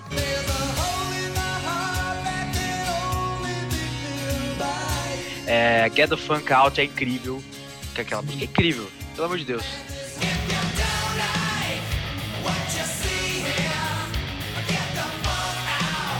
Inclusive a gente deu até uma chupinhadinha ali pra fazer um Hardener Hills, né? Olha isso. Aê, sabia. Isso, isso, isso, a Globo não mostra. Isso a Globo não mostra. Mas, parabéns, me causou cara... essa surpresa maravilhosa, igual quando eu tava com 20 anos e eu vi. Porra, obrigado, tá louco. O Nuno é um dos meus guitarristas favoritos, cara. Ele é incrível, esse cara. Tá louco, aquela palhetada Mas ele dele parece uma. Banda. Porra, ele parece uma serra elétrica. É, ele toca pra ele banda, toca certeza. Banda. É isso mesmo. Como como o Benhur toca pra banda demais. Exato. A gente tem muito isso, cara. A gente. É, ninguém dá showzinho na banda, assim, saca? A gente acha que, pô, se tem uma música que cabe uma parada aqui. E, e os caras sempre que dão ideia. Eu nunca gosto de, de chegar. Tipo, nunca pensei assim, falar, ah, cara, vou fazer um, uma parte aqui, solo vocal, essas porra chato pra caralho. É, e quando a gente foi fazer Hard in Your Heels, os caras pediram para fazer aquela parte que fica a sua voz e tal os caras que pediram acharam que era legal interessante. Então a gente, a gente trabalha sempre com a música, assim, e logicamente utilizando das armas que cada um tem, né? Sim. Então, é, acho que meio que por isso que, que a coisa funciona, é trabalhar pra música mesmo. Maravilhoso. Renan, pergunta também de, de guitarrista, né? Vocês só tem um, um guitarrista, né? O Ben que por sinal toca pra caralho. É, como é que você. E, e, e, pelo que eu, que eu ouvi do álbum de vocês, não só o álbum, mas também o, o, o EP anterior, é, boa parte das músicas tem mais de uma guitarra. Como é que vocês se viram ao vivo com isso? Cara, então, na verdade, na verdade não tem duas guitarras. É o baixo mesmo violenta, é, é o baixo violentando tudo, assim. É, porque o, Yuri ele tem, lógico, a gente faz dobras de guitarra, né? Dependendo sim, do que precisa e tal, para dar mais peso, para dar mais corpo, essas coisas. Até em solo, né? Acho que tiveram solos que, é... eu, que eu que tem que ficar base pro BU chapar o aço. Isso, né? tem, tem, tem algumas coisas assim que, que, cara, é necessário, né? É, Mas é, a, é. gente, a gente sempre compõe pensando no show, sempre compõe pensando no ao vivo, como a gente vai executar aquilo. Então, como a gente tem um guitarrista só, o Yuri ele faz muitas vezes de um é, guitarrista com uma guitarra de quatro cordas, assim, ele não enxerga o baixo muito como um contrabaixo, e mais realmente como uma segunda guitarra muito grave, muito pesada. E, e a gente tem, tenta trabalhar isso, assim, tanto que o, o baixo ele nunca segura o mesmo riff que a guitarra em nenhuma música, a gente nunca fez isso.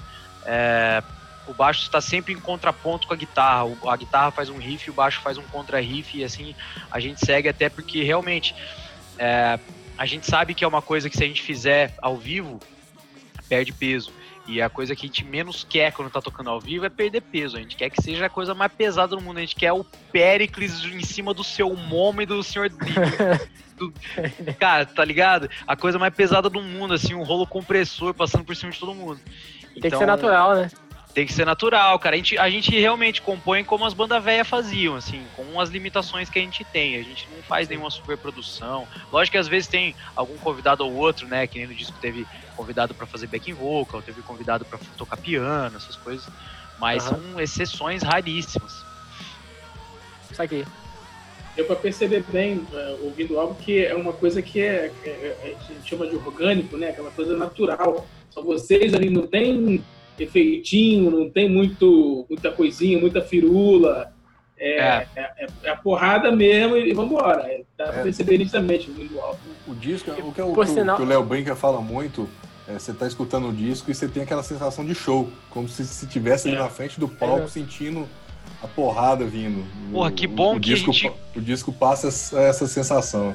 Que bom que a gente conseguiu, cara, isso, porque é, é a, coisa que a gente mais queria, assim, a gente, por mais que a gente tenha esse lance, talvez até, nossa, não sei nem, por é foda usar essa palavra, né, sem soar ri- ridículo, né, mas a gente tem um pouco desse conservadorismo, no melhor sentido da palavra, deixando bem claro. Se é que existe complicado algum- falar isso hoje. É, então. Mas assim, Pô, gente, eu conservadorismo quero dizer- musical, musical. É o saudosismo, É, aquela- saudosismo. Aqui é aquela coisa de tipo, porra, ser um, um negócio mais orgânico, ser o som do amplificador mesmo, não ser tão processado. É, natural. só, que, ao- só que ao mesmo tempo, cara, a gente também é- é super interessado por sonoridades diferentes e modernas, assim. Então, a gente tenta mesclar tudo isso. Por exemplo, eu, eu, eu- se, se eu acho válido, eu atocho efeito na voz mesmo. Eu acho legal pra caralho quando é bem usado, sacou? É, o, o Ben-Hur, ele tem uns lances que ele gosta de fazer com oitavador, com uns efeitos pirotecnia doideira que ele faz na guitarra lá. E ao mesmo tempo a gente tem a parada de, porra, gravar bateria acústica na maior sala para ter o maior som de bateria viva que tem, é, gravar guitarra ligada direto no amp, é, sem plugin, essas coisas, é, não, não afinar a voz, a voz que sai, que é gravada é daquele jeito mesmo, não tem autotune, não tem nada. Então a gente meio que tenta misturar esse lance, assim, até porque a gente é realmente, cara, muito fã dos medalhões, dos caras velho, e a gente também é muito fã dos caras novos, então é foda, é difícil mensurar tudo isso. né? que hoje a gente está tão acostumado a ver tanta coisa tão pós-produzida, tão é, é, com tanto efeito, com tanto plugin, com tanta coisa que o som deixa de ser natural, que aquela coisa é, é, é, é plastificada. Aquela, Exatamente. E, pô, cara, é que a, a é- galera, é cara, eu tenho sentido principalmente a galera tá com medo de sujar as coisas, cara.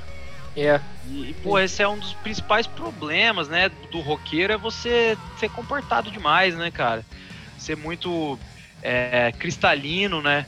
Eu acho que, cara, tem que ter erro sim, cara. Tem que ter equívoco, tem que ter sujeira, tem que sujar a voz, tem que ser visceral, sacou? Tem que ter atitude, não adianta. Isso porque ao vivo vai ser assim, né, cara? Lógico, é, logicamente, se a proposta da sua banda é a mesma proposta que o Electric Mob tem, né? Se não for, tudo bem, cada um faz o que quer. É, por exemplo, esses caras do Gent, né? Que é tudo sempre muito cristalino, né? É tudo tipo, cara, as notas perfeitamente tocadas e a distorção realmente de plugin, é, batera muitas vezes eletrônica e o vocal limpíssimo, afinadíssimo. Mas é uma proposta dos caras, né? A nossa proposta é, cara, a gente Pô, a gente gosta de Guns N' Roses, a gente gosta de Nirvana, a gente gosta de banda suja, a gente gosta de banda agressiva. E é isso que a gente sabe fazer. É isso que eu ia falar. O, ontem, ontem eu tava vendo aquele, aquele making off de vocês na, na gravação do Discharge e eu parei pra ver, prestar atenção bastante no episódio da guitarra, né? Aquele Orange que o, que o Ben-Hur usa ficou, sim, encaixou perfeito com, com timbre, com, com tudo. Ele também acho que ele explita o, o captador, né? Isso. Pô, ficou, ficou muito foda, ficou muito foda. Cara, esse, porra, eu acho o timbre de guitarra que a gente conseguiu no Discharge a coisa mais incrível que eu ouvi nos últimos tempos, assim. É, de timbre de guitarra mesmo, cara. É, é muito foda aquele timbre, cara. É um soco na cara, é uma. Meu Deus. E, Tem porra, um pesa, sujo, mas um sujo. e não pesa sujo duas definido. toneladas, Tá lindo. cara. Pesa É, duas toneladas pois é. aquele timbre. Eu, eu, eu lembro que eu mostrei pro Benhur, antes da gente começar a produzir o disco e, e entrar em estúdio mesmo pra encontrar os timbres e tal, eu mostrei pra ele é, as tracks isoladas de guitarra do Dirt, do Alice in Chains. Uhum. E aquilo, cara, é. Porra, cara, é muito pesado, bicho. É, porra, é mais pesado que, sei lá, é mais pesado que o mundo, cara. É muito pesado, velho. E, e daí eu vi o, o, o Jerry Cantrell explicando como é que ele tinha feito, né? Que ele usou dois amps diferentes e cada amp com uma regulagem, porque daí um amp ele tirava um pouco mais de grave, no outro ele tirava um pouco mais de crunch de agudo. E a gente foi entrando nessas experiências, cara, de misturar amplificador. É, o Ben sempre foi um cara muito de Marshall, assim. É, só que, cara, ele encontrou o som dele no Orange. E, e, porra, louco isso, né, cara? Pois é. É, E ficou foi foda, a- inclusive, o, o banjo, né? Que ele, que ele gravou em, em Kingsale, né? É, e esse banjo, ele é o banjo mentiroso, né? É, o, ba- é aquele, é um banjo que não é banjo. É uma Ele- guitarrinha, né? Com, com É, pô, aquele- ele- você aquela toca- carcaça. Você toca ele igual você toca guitarra, é o mesmo shape, mesma coisa, mesma afinação, só que ele tem som de banjo. Então ele é um banjo feito pra quem não sabe tocar banjo. É o, é o pulo do gato. É, Só complementar que ele, ele não precisou, na gravação, ele não precisou usar um monte de guitarra. Só com uma Les Paul ele resolveu o disco inteiro. É, foi uma guitarra só, cara. Não usou nada além da, da Gibson dele lá. É, que nem é uma Gibson incrivelmente foda, assim. É uma Gibson boa, mas não é instrumento de 50 mil reais. É, a gente gosta, cara, de tirar leite de pedra, assim. Maneiro, maneiro. Ah, isso também, é igual a gente já comentou aqui no programa anterior. Ah. A Gibson que o Slash gra- gravou o Appetite for Destruction nem era uma Gibson, Nem né? Gibson era, né? Exatamente, cara. Eu acho que, porra, tudo, tudo vai muito da mão do, do, do cara que tá tocando ali, velho. Exatamente, é Sacou? aí. O, seu- o som do instrumento que você tira é a mão que você, é a mão que você desce ali, sacou? É. É, batera é a mesma coisa, pô. Eu lembro que a gente tava no estúdio, cara, essa é uma história engraçada. É, a gente tava no estúdio com o produtor, com o Amadeus, que produziu o nosso disco. Ele. O Benhur tava gravando umas tracks de guitarra base no dia. E ele, pô, foi, sei lá, tomar uma água, pegar um café e deixou a guitarra. Aí o Amadeus foi pegar a guitarra e ele tocou o mesmo riff, cara. Mesma coisa que o Benhur tava tocando, assim. E, cara, soou completamente diferente, cara. O, o Amadeus pegou e falou, mas, cara, o que, que aconteceu com o som aqui? Tá diferente esse som aqui? E daí o Benhur pegou a guitarra e tocou de novo e, e voltou o som, saca? É muito lance da mão, cara, o estilo de cada guitarrista. Não adianta, não, não- cara, não tem como você tocar, querer tirar o som do Zac Wild e tocar levinho, cara. Você pô, você tem que descer a patada mesmo. Eu tava vendo outro dia uma entrevista do, do Esteban, Esteban Romero, do Desalmado, com outro camarada do Surra. Inclusive, Esteban Romero é um, é um excelente, é um excelente, uma excelente pessoa, assim, pro mundo de- underground, né? Sim, Mas o eles- Desalmado é uma puta bandaça. Sim, sim. Mas aí eu tava vendo. Eles estavam falando, não lembro de qual guitarrista. Eles foram tentar fazer um experimento para tentar tirar o som exatamente igual. Então eles pegaram a mesma guitarra, o mesmo calibre de corda, o mesmo amp, a mesma palheta e não sair igual. É, Porque cara. não é, é. você não tem a pegada do cara, é Não diferente. tem, e tipo, pô, o jeito que o cara segura a palheta já faz soar diferente. É, É. cara, é a mesma coisa que você vai tocar Queen, cara. Se você não tocar Queen com uma moeda no lugar da palheta, não vai soar parecido nem um pouco, sacou? É, o cara, tem motorista todas. do 47 dirigia uma Ferrari. né? É, velho, tem, porra, tem todas essas particularidades, assim, né, cara? Pô, eu falei do Zac Wild, por exemplo, eu, eu acho esse cara. Eu, eu, eu acho ele um cara paia pra cacete, assim, eu não acho ele nem um pouco massa. Sei lá, eu acho a figura dele esquisita, eu acho ele um cara muito posudo. Mas, porra, é inegável que o cara é incrível, velho, sacou? Ele foi um dos caras que revolucionou a guitarra também, de novo. Então, porra, é foda isso, cara. Tem uns caras que são muito invocados.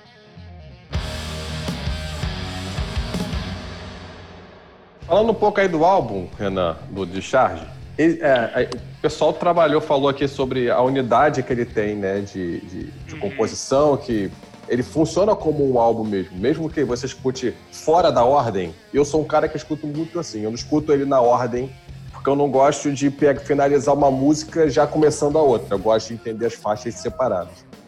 Então eu sempre boto tudo que eu escuto, eu escuto no modo aleatório. E ele fecha, independente da combinação que você faz das músicas ali. Então, em termos sonoros, ele é muito, ele é muito fechadinho. Em termos de, de letra, de mensagem, tem um conceito por trás dele? Ou, ou- ou uma linha, uma preocupação que vocês tinham para compor? Ou, ou não? Ou, era, ou é mais realmente orgânico isso aí também? Porque, ah, beleza, nessa música eu quero falar sobre isso, que é a minha preocupação artística é essa. É, gente- é, na verdade não tem nenhum, nenhum conceito. A gente brinca nas entrevistas que a gente deu, a gente fala que o conceito é não ter conceito. Como era o primeiro disco da banda, cara, a gente teve a oportunidade de fazer muita coisa que a gente queria fazer e não podia fazer num EP, por exemplo. Então, cara, um, num EP seria impossível a gente conseguir colocar uma One, Two, Three Burn da vida, entendeu? No formato de EP. Tem é, várias músicas que, que, que a gente não conseguiria pôr. Far Off, por exemplo, não ia entrar no formato de EP. Então, sei lá, cara, a gente, a gente vomitou muita coisa ali nesse disco. E sem conceito nenhum. Até porque muitas das nossas referências de bandas, assim, os caras não, não entram muito nessa onda, né? É, de, de fazer coisa conceitual. A gente. O único conceito que a gente tem é a sonoridade. A gente quer manter a, a sonoridade do começo ao fim. É, mas a gente também quer que as pessoas absorvam o disco da maneira que elas quiserem, entendeu? Tipo, porra, se o cara. Às vezes o cara não tem tempo, velho. Pra, a, a maioria das pessoas não tem tempo hoje em dia pra uma sentada 45 minutos de fio a pavio, sacou? Não adianta. Então, a, a, a, chance de uma história se perder num disco conceitual hoje em dia é, tipo, cara, gigantesca. Então a gente escreve as músicas pensando nelas como single mesmo, assim. É, cada música fala sobre o que a música quer falar. Eu tenho muito esse lance de escrever a, a letra quando de, depois de tudo, assim, a última coisa que eu faço normalmente são as letras, é, porque eu gosto de sentir o que a música tá me passando, assim, a, a energia do som, o que que ela quer dizer. Então, cada música ali tem uma vida própria, assim. As letras são todas suas, né? Todas as letras são minhas. É, mas não por egoísmo, assim, é só porque eu tenho facilidade mesmo em escrever letra e os caras gostam do que eu escrevo. Mas eu tô sempre aberto, assim, pra, pra críticas e mudanças e tal. Isso nunca, nunca rolou problema na banda quanto a isso, não. É, agora, aqui, é, sobre Your Ghost, a gente estava até comentando em off mais cedo, acho que ontem, na verdade. É, cara, eu tô ouvindo o Discharge. Eu chego em Your Ghost, eu ouço ela, eu ponho para voltar, eu ouço de novo, eu ouço de novo. O, o, o que que fez vocês, o que que levou vocês a chegarem a essa, a essa sonoridade específica de Your Ghost? Cara, eu não faço a menor ideia, bicho. Eu juro que eu não sei. Your Ghost é a música que eu mais me orgulho de ter composto na vida. E a pressão agora tá gigantesca porque tem mais um disco para vir aí e é, vamos irmão. ter que compensar isso. Mas assim, cara, eu tenho um problema sério para escrever balada. Só que ao mesmo tempo que eu tenho esse problema sério, eu gosto de tomar frente e fazer. Só que, pô, tá um problema gigante na banda, porque isso é um dos problemas que você não tem no EP. Não precisa pôr uma balada no EP. Você bota ali quatro, quatro sanhaço ali, coisa, quatro brutalidade que vai tranquilo. Agora num disco você tem que ter um respiro, né, cara? E a gente acostumado com os lançamentos da Frontiers, a gente pensou, pô, os caras vão pedir uma balada. E daí não deu outro, os caras pediram uma balada. Aí eu falei, porra, como é que eu vou fazer uma balada que não soe, cara, cafona, entendeu? Chata. É, aquele. Que, porra, balada é difícil, cara. É muito difícil. Eu não sei que você, que você seja o Desmond Child ou o Steven Tyler ou, sei lá, esses caras que os caras fazem as baladas mais lindas do mundo. É, porra, é difícil fazer, velho. E daí, cara, eu fiz três baladas e as três ficaram horríveis, cara. Foi tipo, cara, brega pra caralho, assim, tipo, brega nível, sei lá, Every Rose Has a Storm, assim, breguíssimo. É... Daí eu, cara. Excelente. Aí eu comecei a, comecei a pirar num, num outro tipo de, de, de rolê. Assim, eu falei, cara, eu vou parar de pensar uma balada como uma balada, eu vou tentar desconstruir essa balada. E eu gosto muito de um grupo, cara, sul-americano que é o Buena Vista Social Club.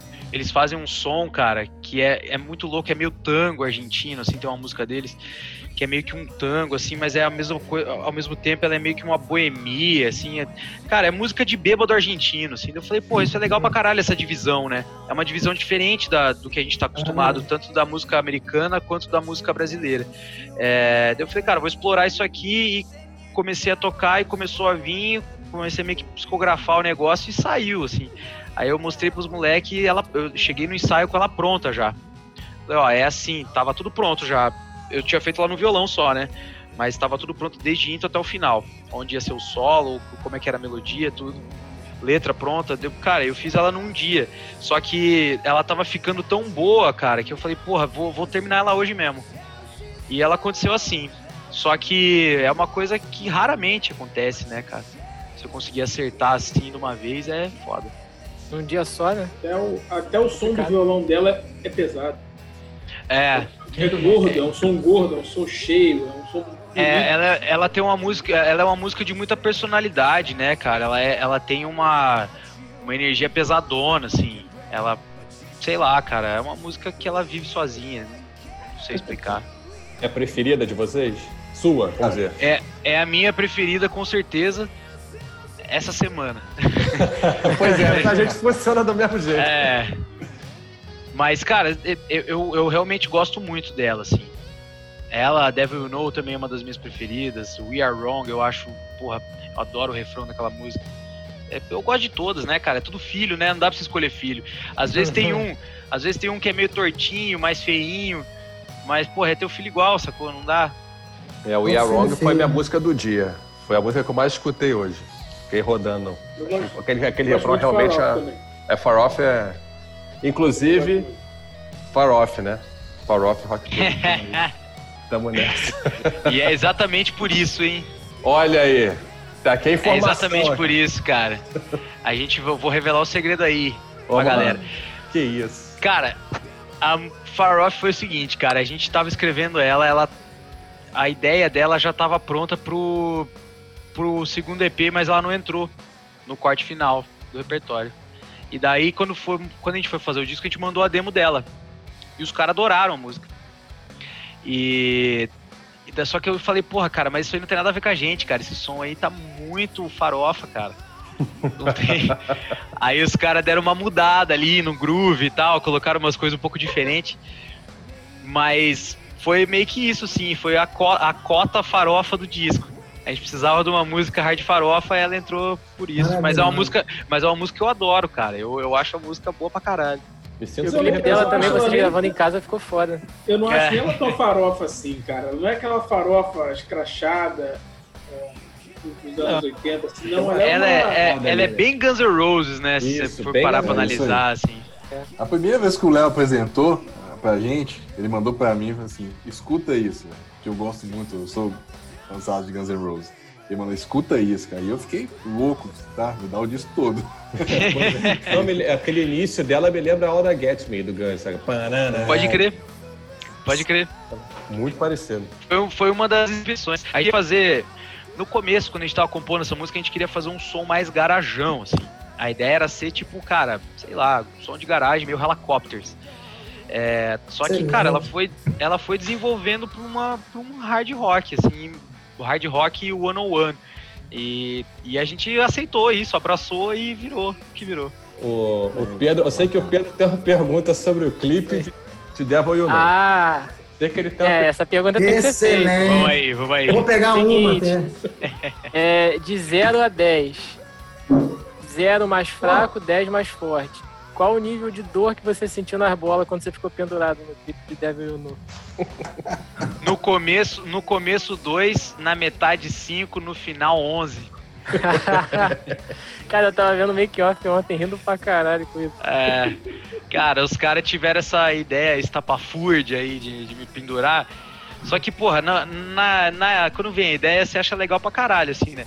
Só que a gente não tinha parado para analisar que ninguém tinha feito isso na produção antes. Tipo, ninguém que estava envolvido na produção tinha pendurado alguém de ponta cabeça antes.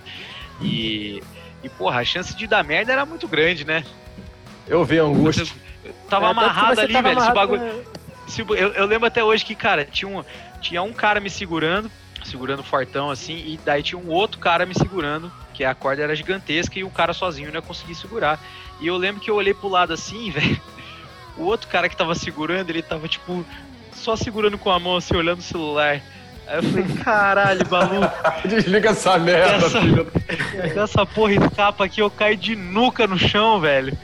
Porra, mas, mas assim, famoso tudo pela arte, né? É verdade, montou ali. E ficou bom, né? O resultado final valeu a pena, né? Valeu, cara, valeu. E foi, só que foi uma parada que a gente queria ter feito com mais tempo, assim. É, a, gente, a gente fez funcionar, só que a gente perdeu muito tempo, cara, montando as coisas, porque a gente tava tentando dar errado, tentando dar errado, e a gente perdeu muita luz solar para fazer a, a cena uhum. ficar bonitona, assim, então a gente teve que gravar muito rápido, cara. E foi sofrido, bicho. Porra, ficar de ponta cabeça o sangue inteiro do, do teu corpo no teu cérebro. eu tava, cara, eu, eu já eu, eu tava bem mais gordo na época. De ponta cabeça, então, pelo amor de Deus, parecia um croquete humano. Bizarro. Vai tudo, tudo pela arte, você lembra disso? Me diz uma coisa. Estamos é, vivendo aí um ano de pandemia, né? Vocês estão trabalhando de charge, fazendo aí. Você tem o clipe de Devil You Know, tem um clipe de, de, de Far Off que vocês fizeram aí durante a, a, pandemia, em casa e tudo mais. Tem mais coisa vindo aí sobre do Discharge, não? Cara, tem mais coisa vindo. A gente, assim, é... como a gente não teve oportunidade nem de, de, de, tocar esse disco ao vivo nenhuma vez, a gente não tocou nenhuma vez esse disco, é... a gente não vai lançar coisa nova por enquanto, que a gente ainda precisa trabalhar esse disco, levar esse disco para as pessoas no formato ao vivo de show e tal, cacete. É, então a gente vai espremer esse disco até, cara, até sair água. Que tem muita coisa ali, tem muita coisa ali que, que merece ser melhor explorada. É, então o que a gente vai fazer? A gente vai lançar alguns clipes que estão por vir aí, pelo menos dois clipes, é, de músicas que a gente. que estão no Discharge, mas que não foram lançadas como single. Elas vão ganhar clipes. É, a gente também está planejando uma sessão ao vivo pra gente, como a gente não pode tocar na estrada e tal, fazer uma espécie, sei lá, de tipo um mini DVD, assim, uma parada desse gênero, tocando as músicas ao vivo mesmo, assim, é, filmado e tal.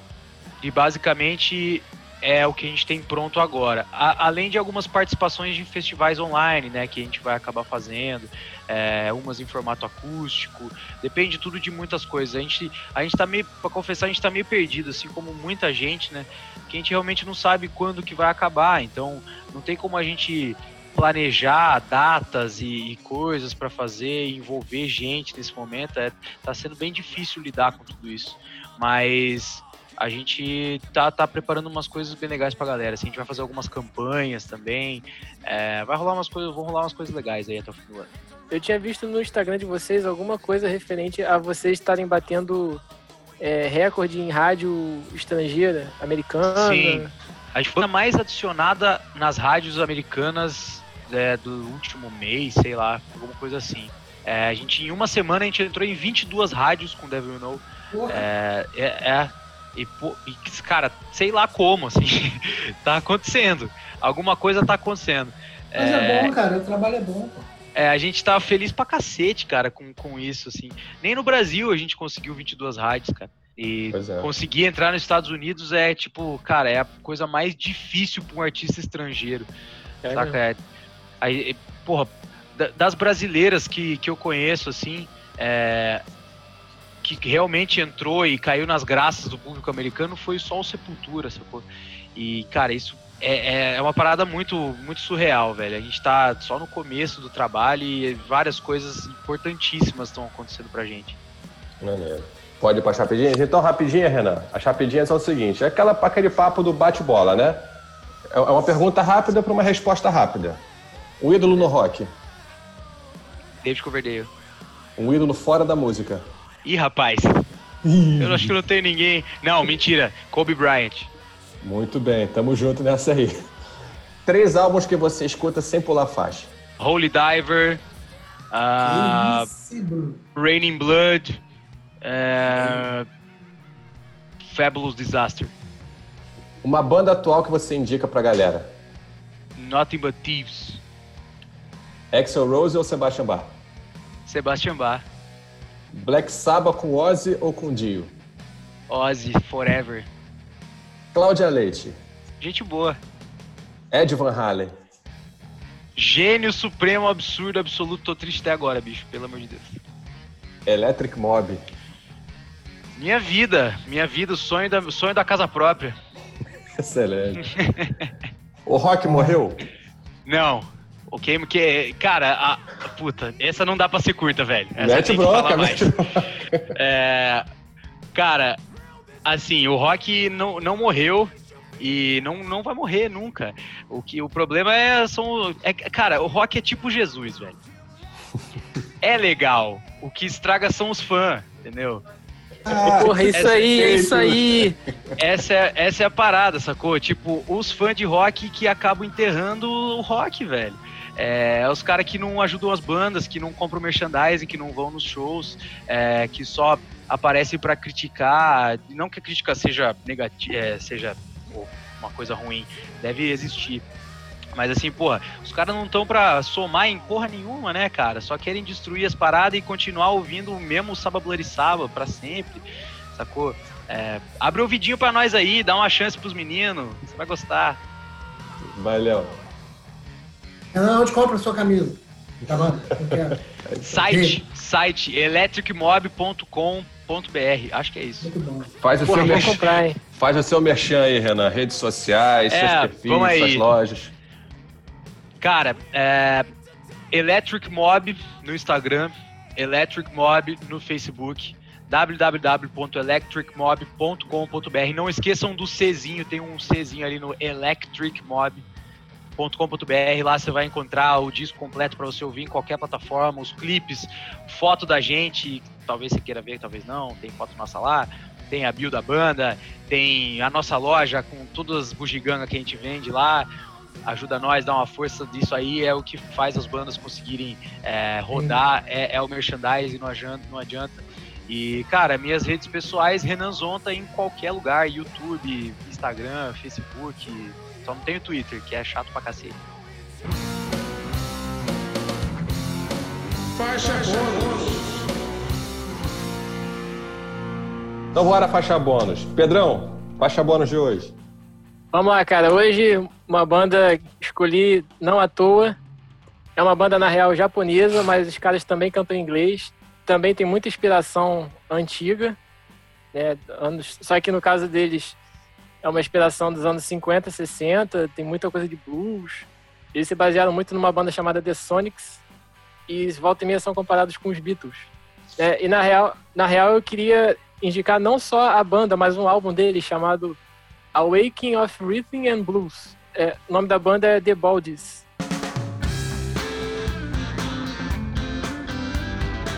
O vocalista, ele, tem uma voz muito particular, você nem diz que o cara é, é japonês. Você sente que ele tem um sotaque, mas o timbre de voz é um timbre muito, muito grave, muito, muito rouco. E, e ele toca baixo, né?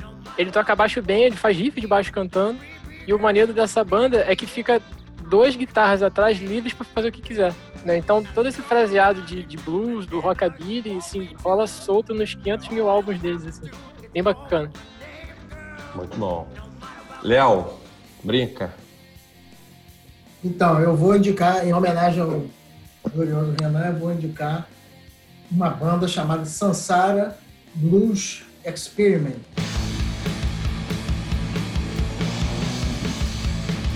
Essa banda é foda.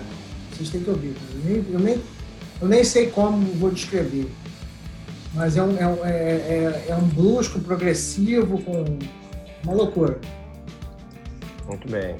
Pode procurar no Spotify. Só tem três discos. Sansara Blues Experiment. É uma doideira essa banda mesmo, é boa pra caramba. Já ouviu? Já. Mentira. Te é juro, mesmo? te juro. Porque eu indiquei, eu indiquei pensando em você, que você é um cara eclético que vai querer conhecer ao vivo. É, legal pra caramba essa banda. Ah, eu é conheci essa banda, doido. na real. É, eu conheci essa banda numa playlist, cara. Que era uma playlist de, de bandas novas de som velho, assim. Aí tinha Sim. o Blue, Blues Bills, tinha o Sansara. Adoro Blues Bills. Animal. Blues é tem o Sim, Lucifer também, banda nova com, com, com, o maluco lá do, do Helicopters, que é animal. Gosto muito de Helicopter, caralho, que legal. Não é foda. Juliano. Ah, foi, pô. Olha, Sons of Anarchy, a série.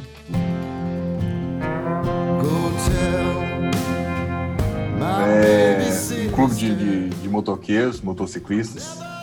Alguns gostam de falar de um jeito ou de outro e a trilha sonora, além da série ser muito foda, a trilha sonora é, é bem rock and roll.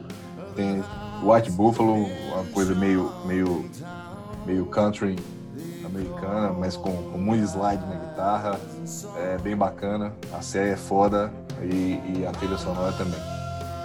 Bruno. Eu vou fazer uma homenagem hoje na minha faixa bônus. Eu vou indicar a música When It's Love, do Van Halen.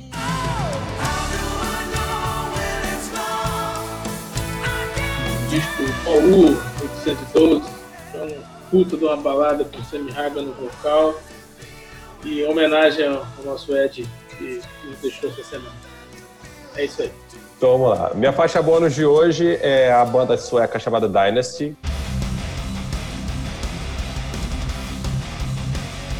No álbum chamado é, Titanic Mass 2016 só porrada da mais altíssima qualidade. A Suécia ultimamente tem aparecido com bandas de desse novo rock, né, desse novo hard rock que são muito legais. Fica aí a dica do Dynasty Titanic Mass. Pô, é... Essa banda é legal, né? Com Z, né? Essa banda Isso. aí, Dynasty. Isso. É legal essa banda aí. Banda sueca. E agora, o Renan, é a sua vez, meu jovem. Vamos aí, eu peguei, peguei de última hora aqui, hein? Uma coisa que eu tô ouvindo muito ultimamente. É um disco que saiu esse ano é, do Fantastic Negrito.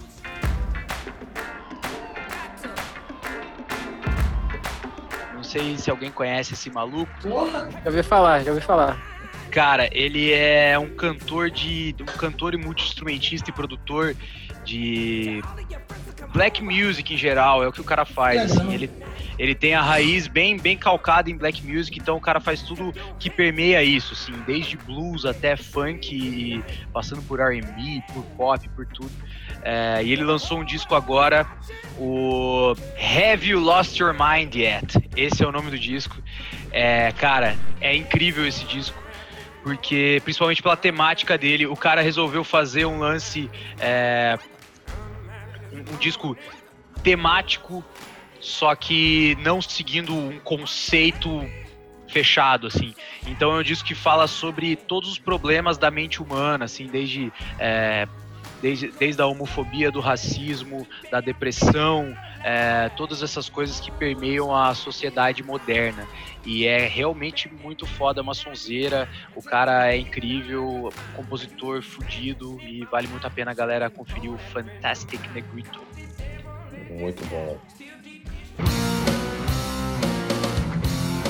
Valeu, Renan. Valeu, galera. Esse foi mais um Farofa Rock Club. E se liga aí, rapaziada, no que vem no próximo episódio. Que, que assinatura é essa do Ed Van Halen? Que, o que, coloca ele nesse, nesse panteão de guitarristas? Eu acho que o que destaca no, no Van Halen é, é, é, essa originalidade dele de tocar e a virtuosidade. A, a questão técnica você tem sim como, como medir dificuldade, né? Então, sim, ele tocava coisas muito bizarras, difíceis de se reproduzir, e ele era muito original no que ele fazia. Ele teve um peso muito grande para a história da música, então, minimamente, aí, top 3 ele tinha que estar. Tá. Falou, rapaziada. Muito obrigado por acompanhar a gente. Segue a gente nas nossas redes sociais, arroba Farofa Rock no Twitter, Farofa RC no Spotify e no Deezer. É, e também arroba Farofa RC no Instagram.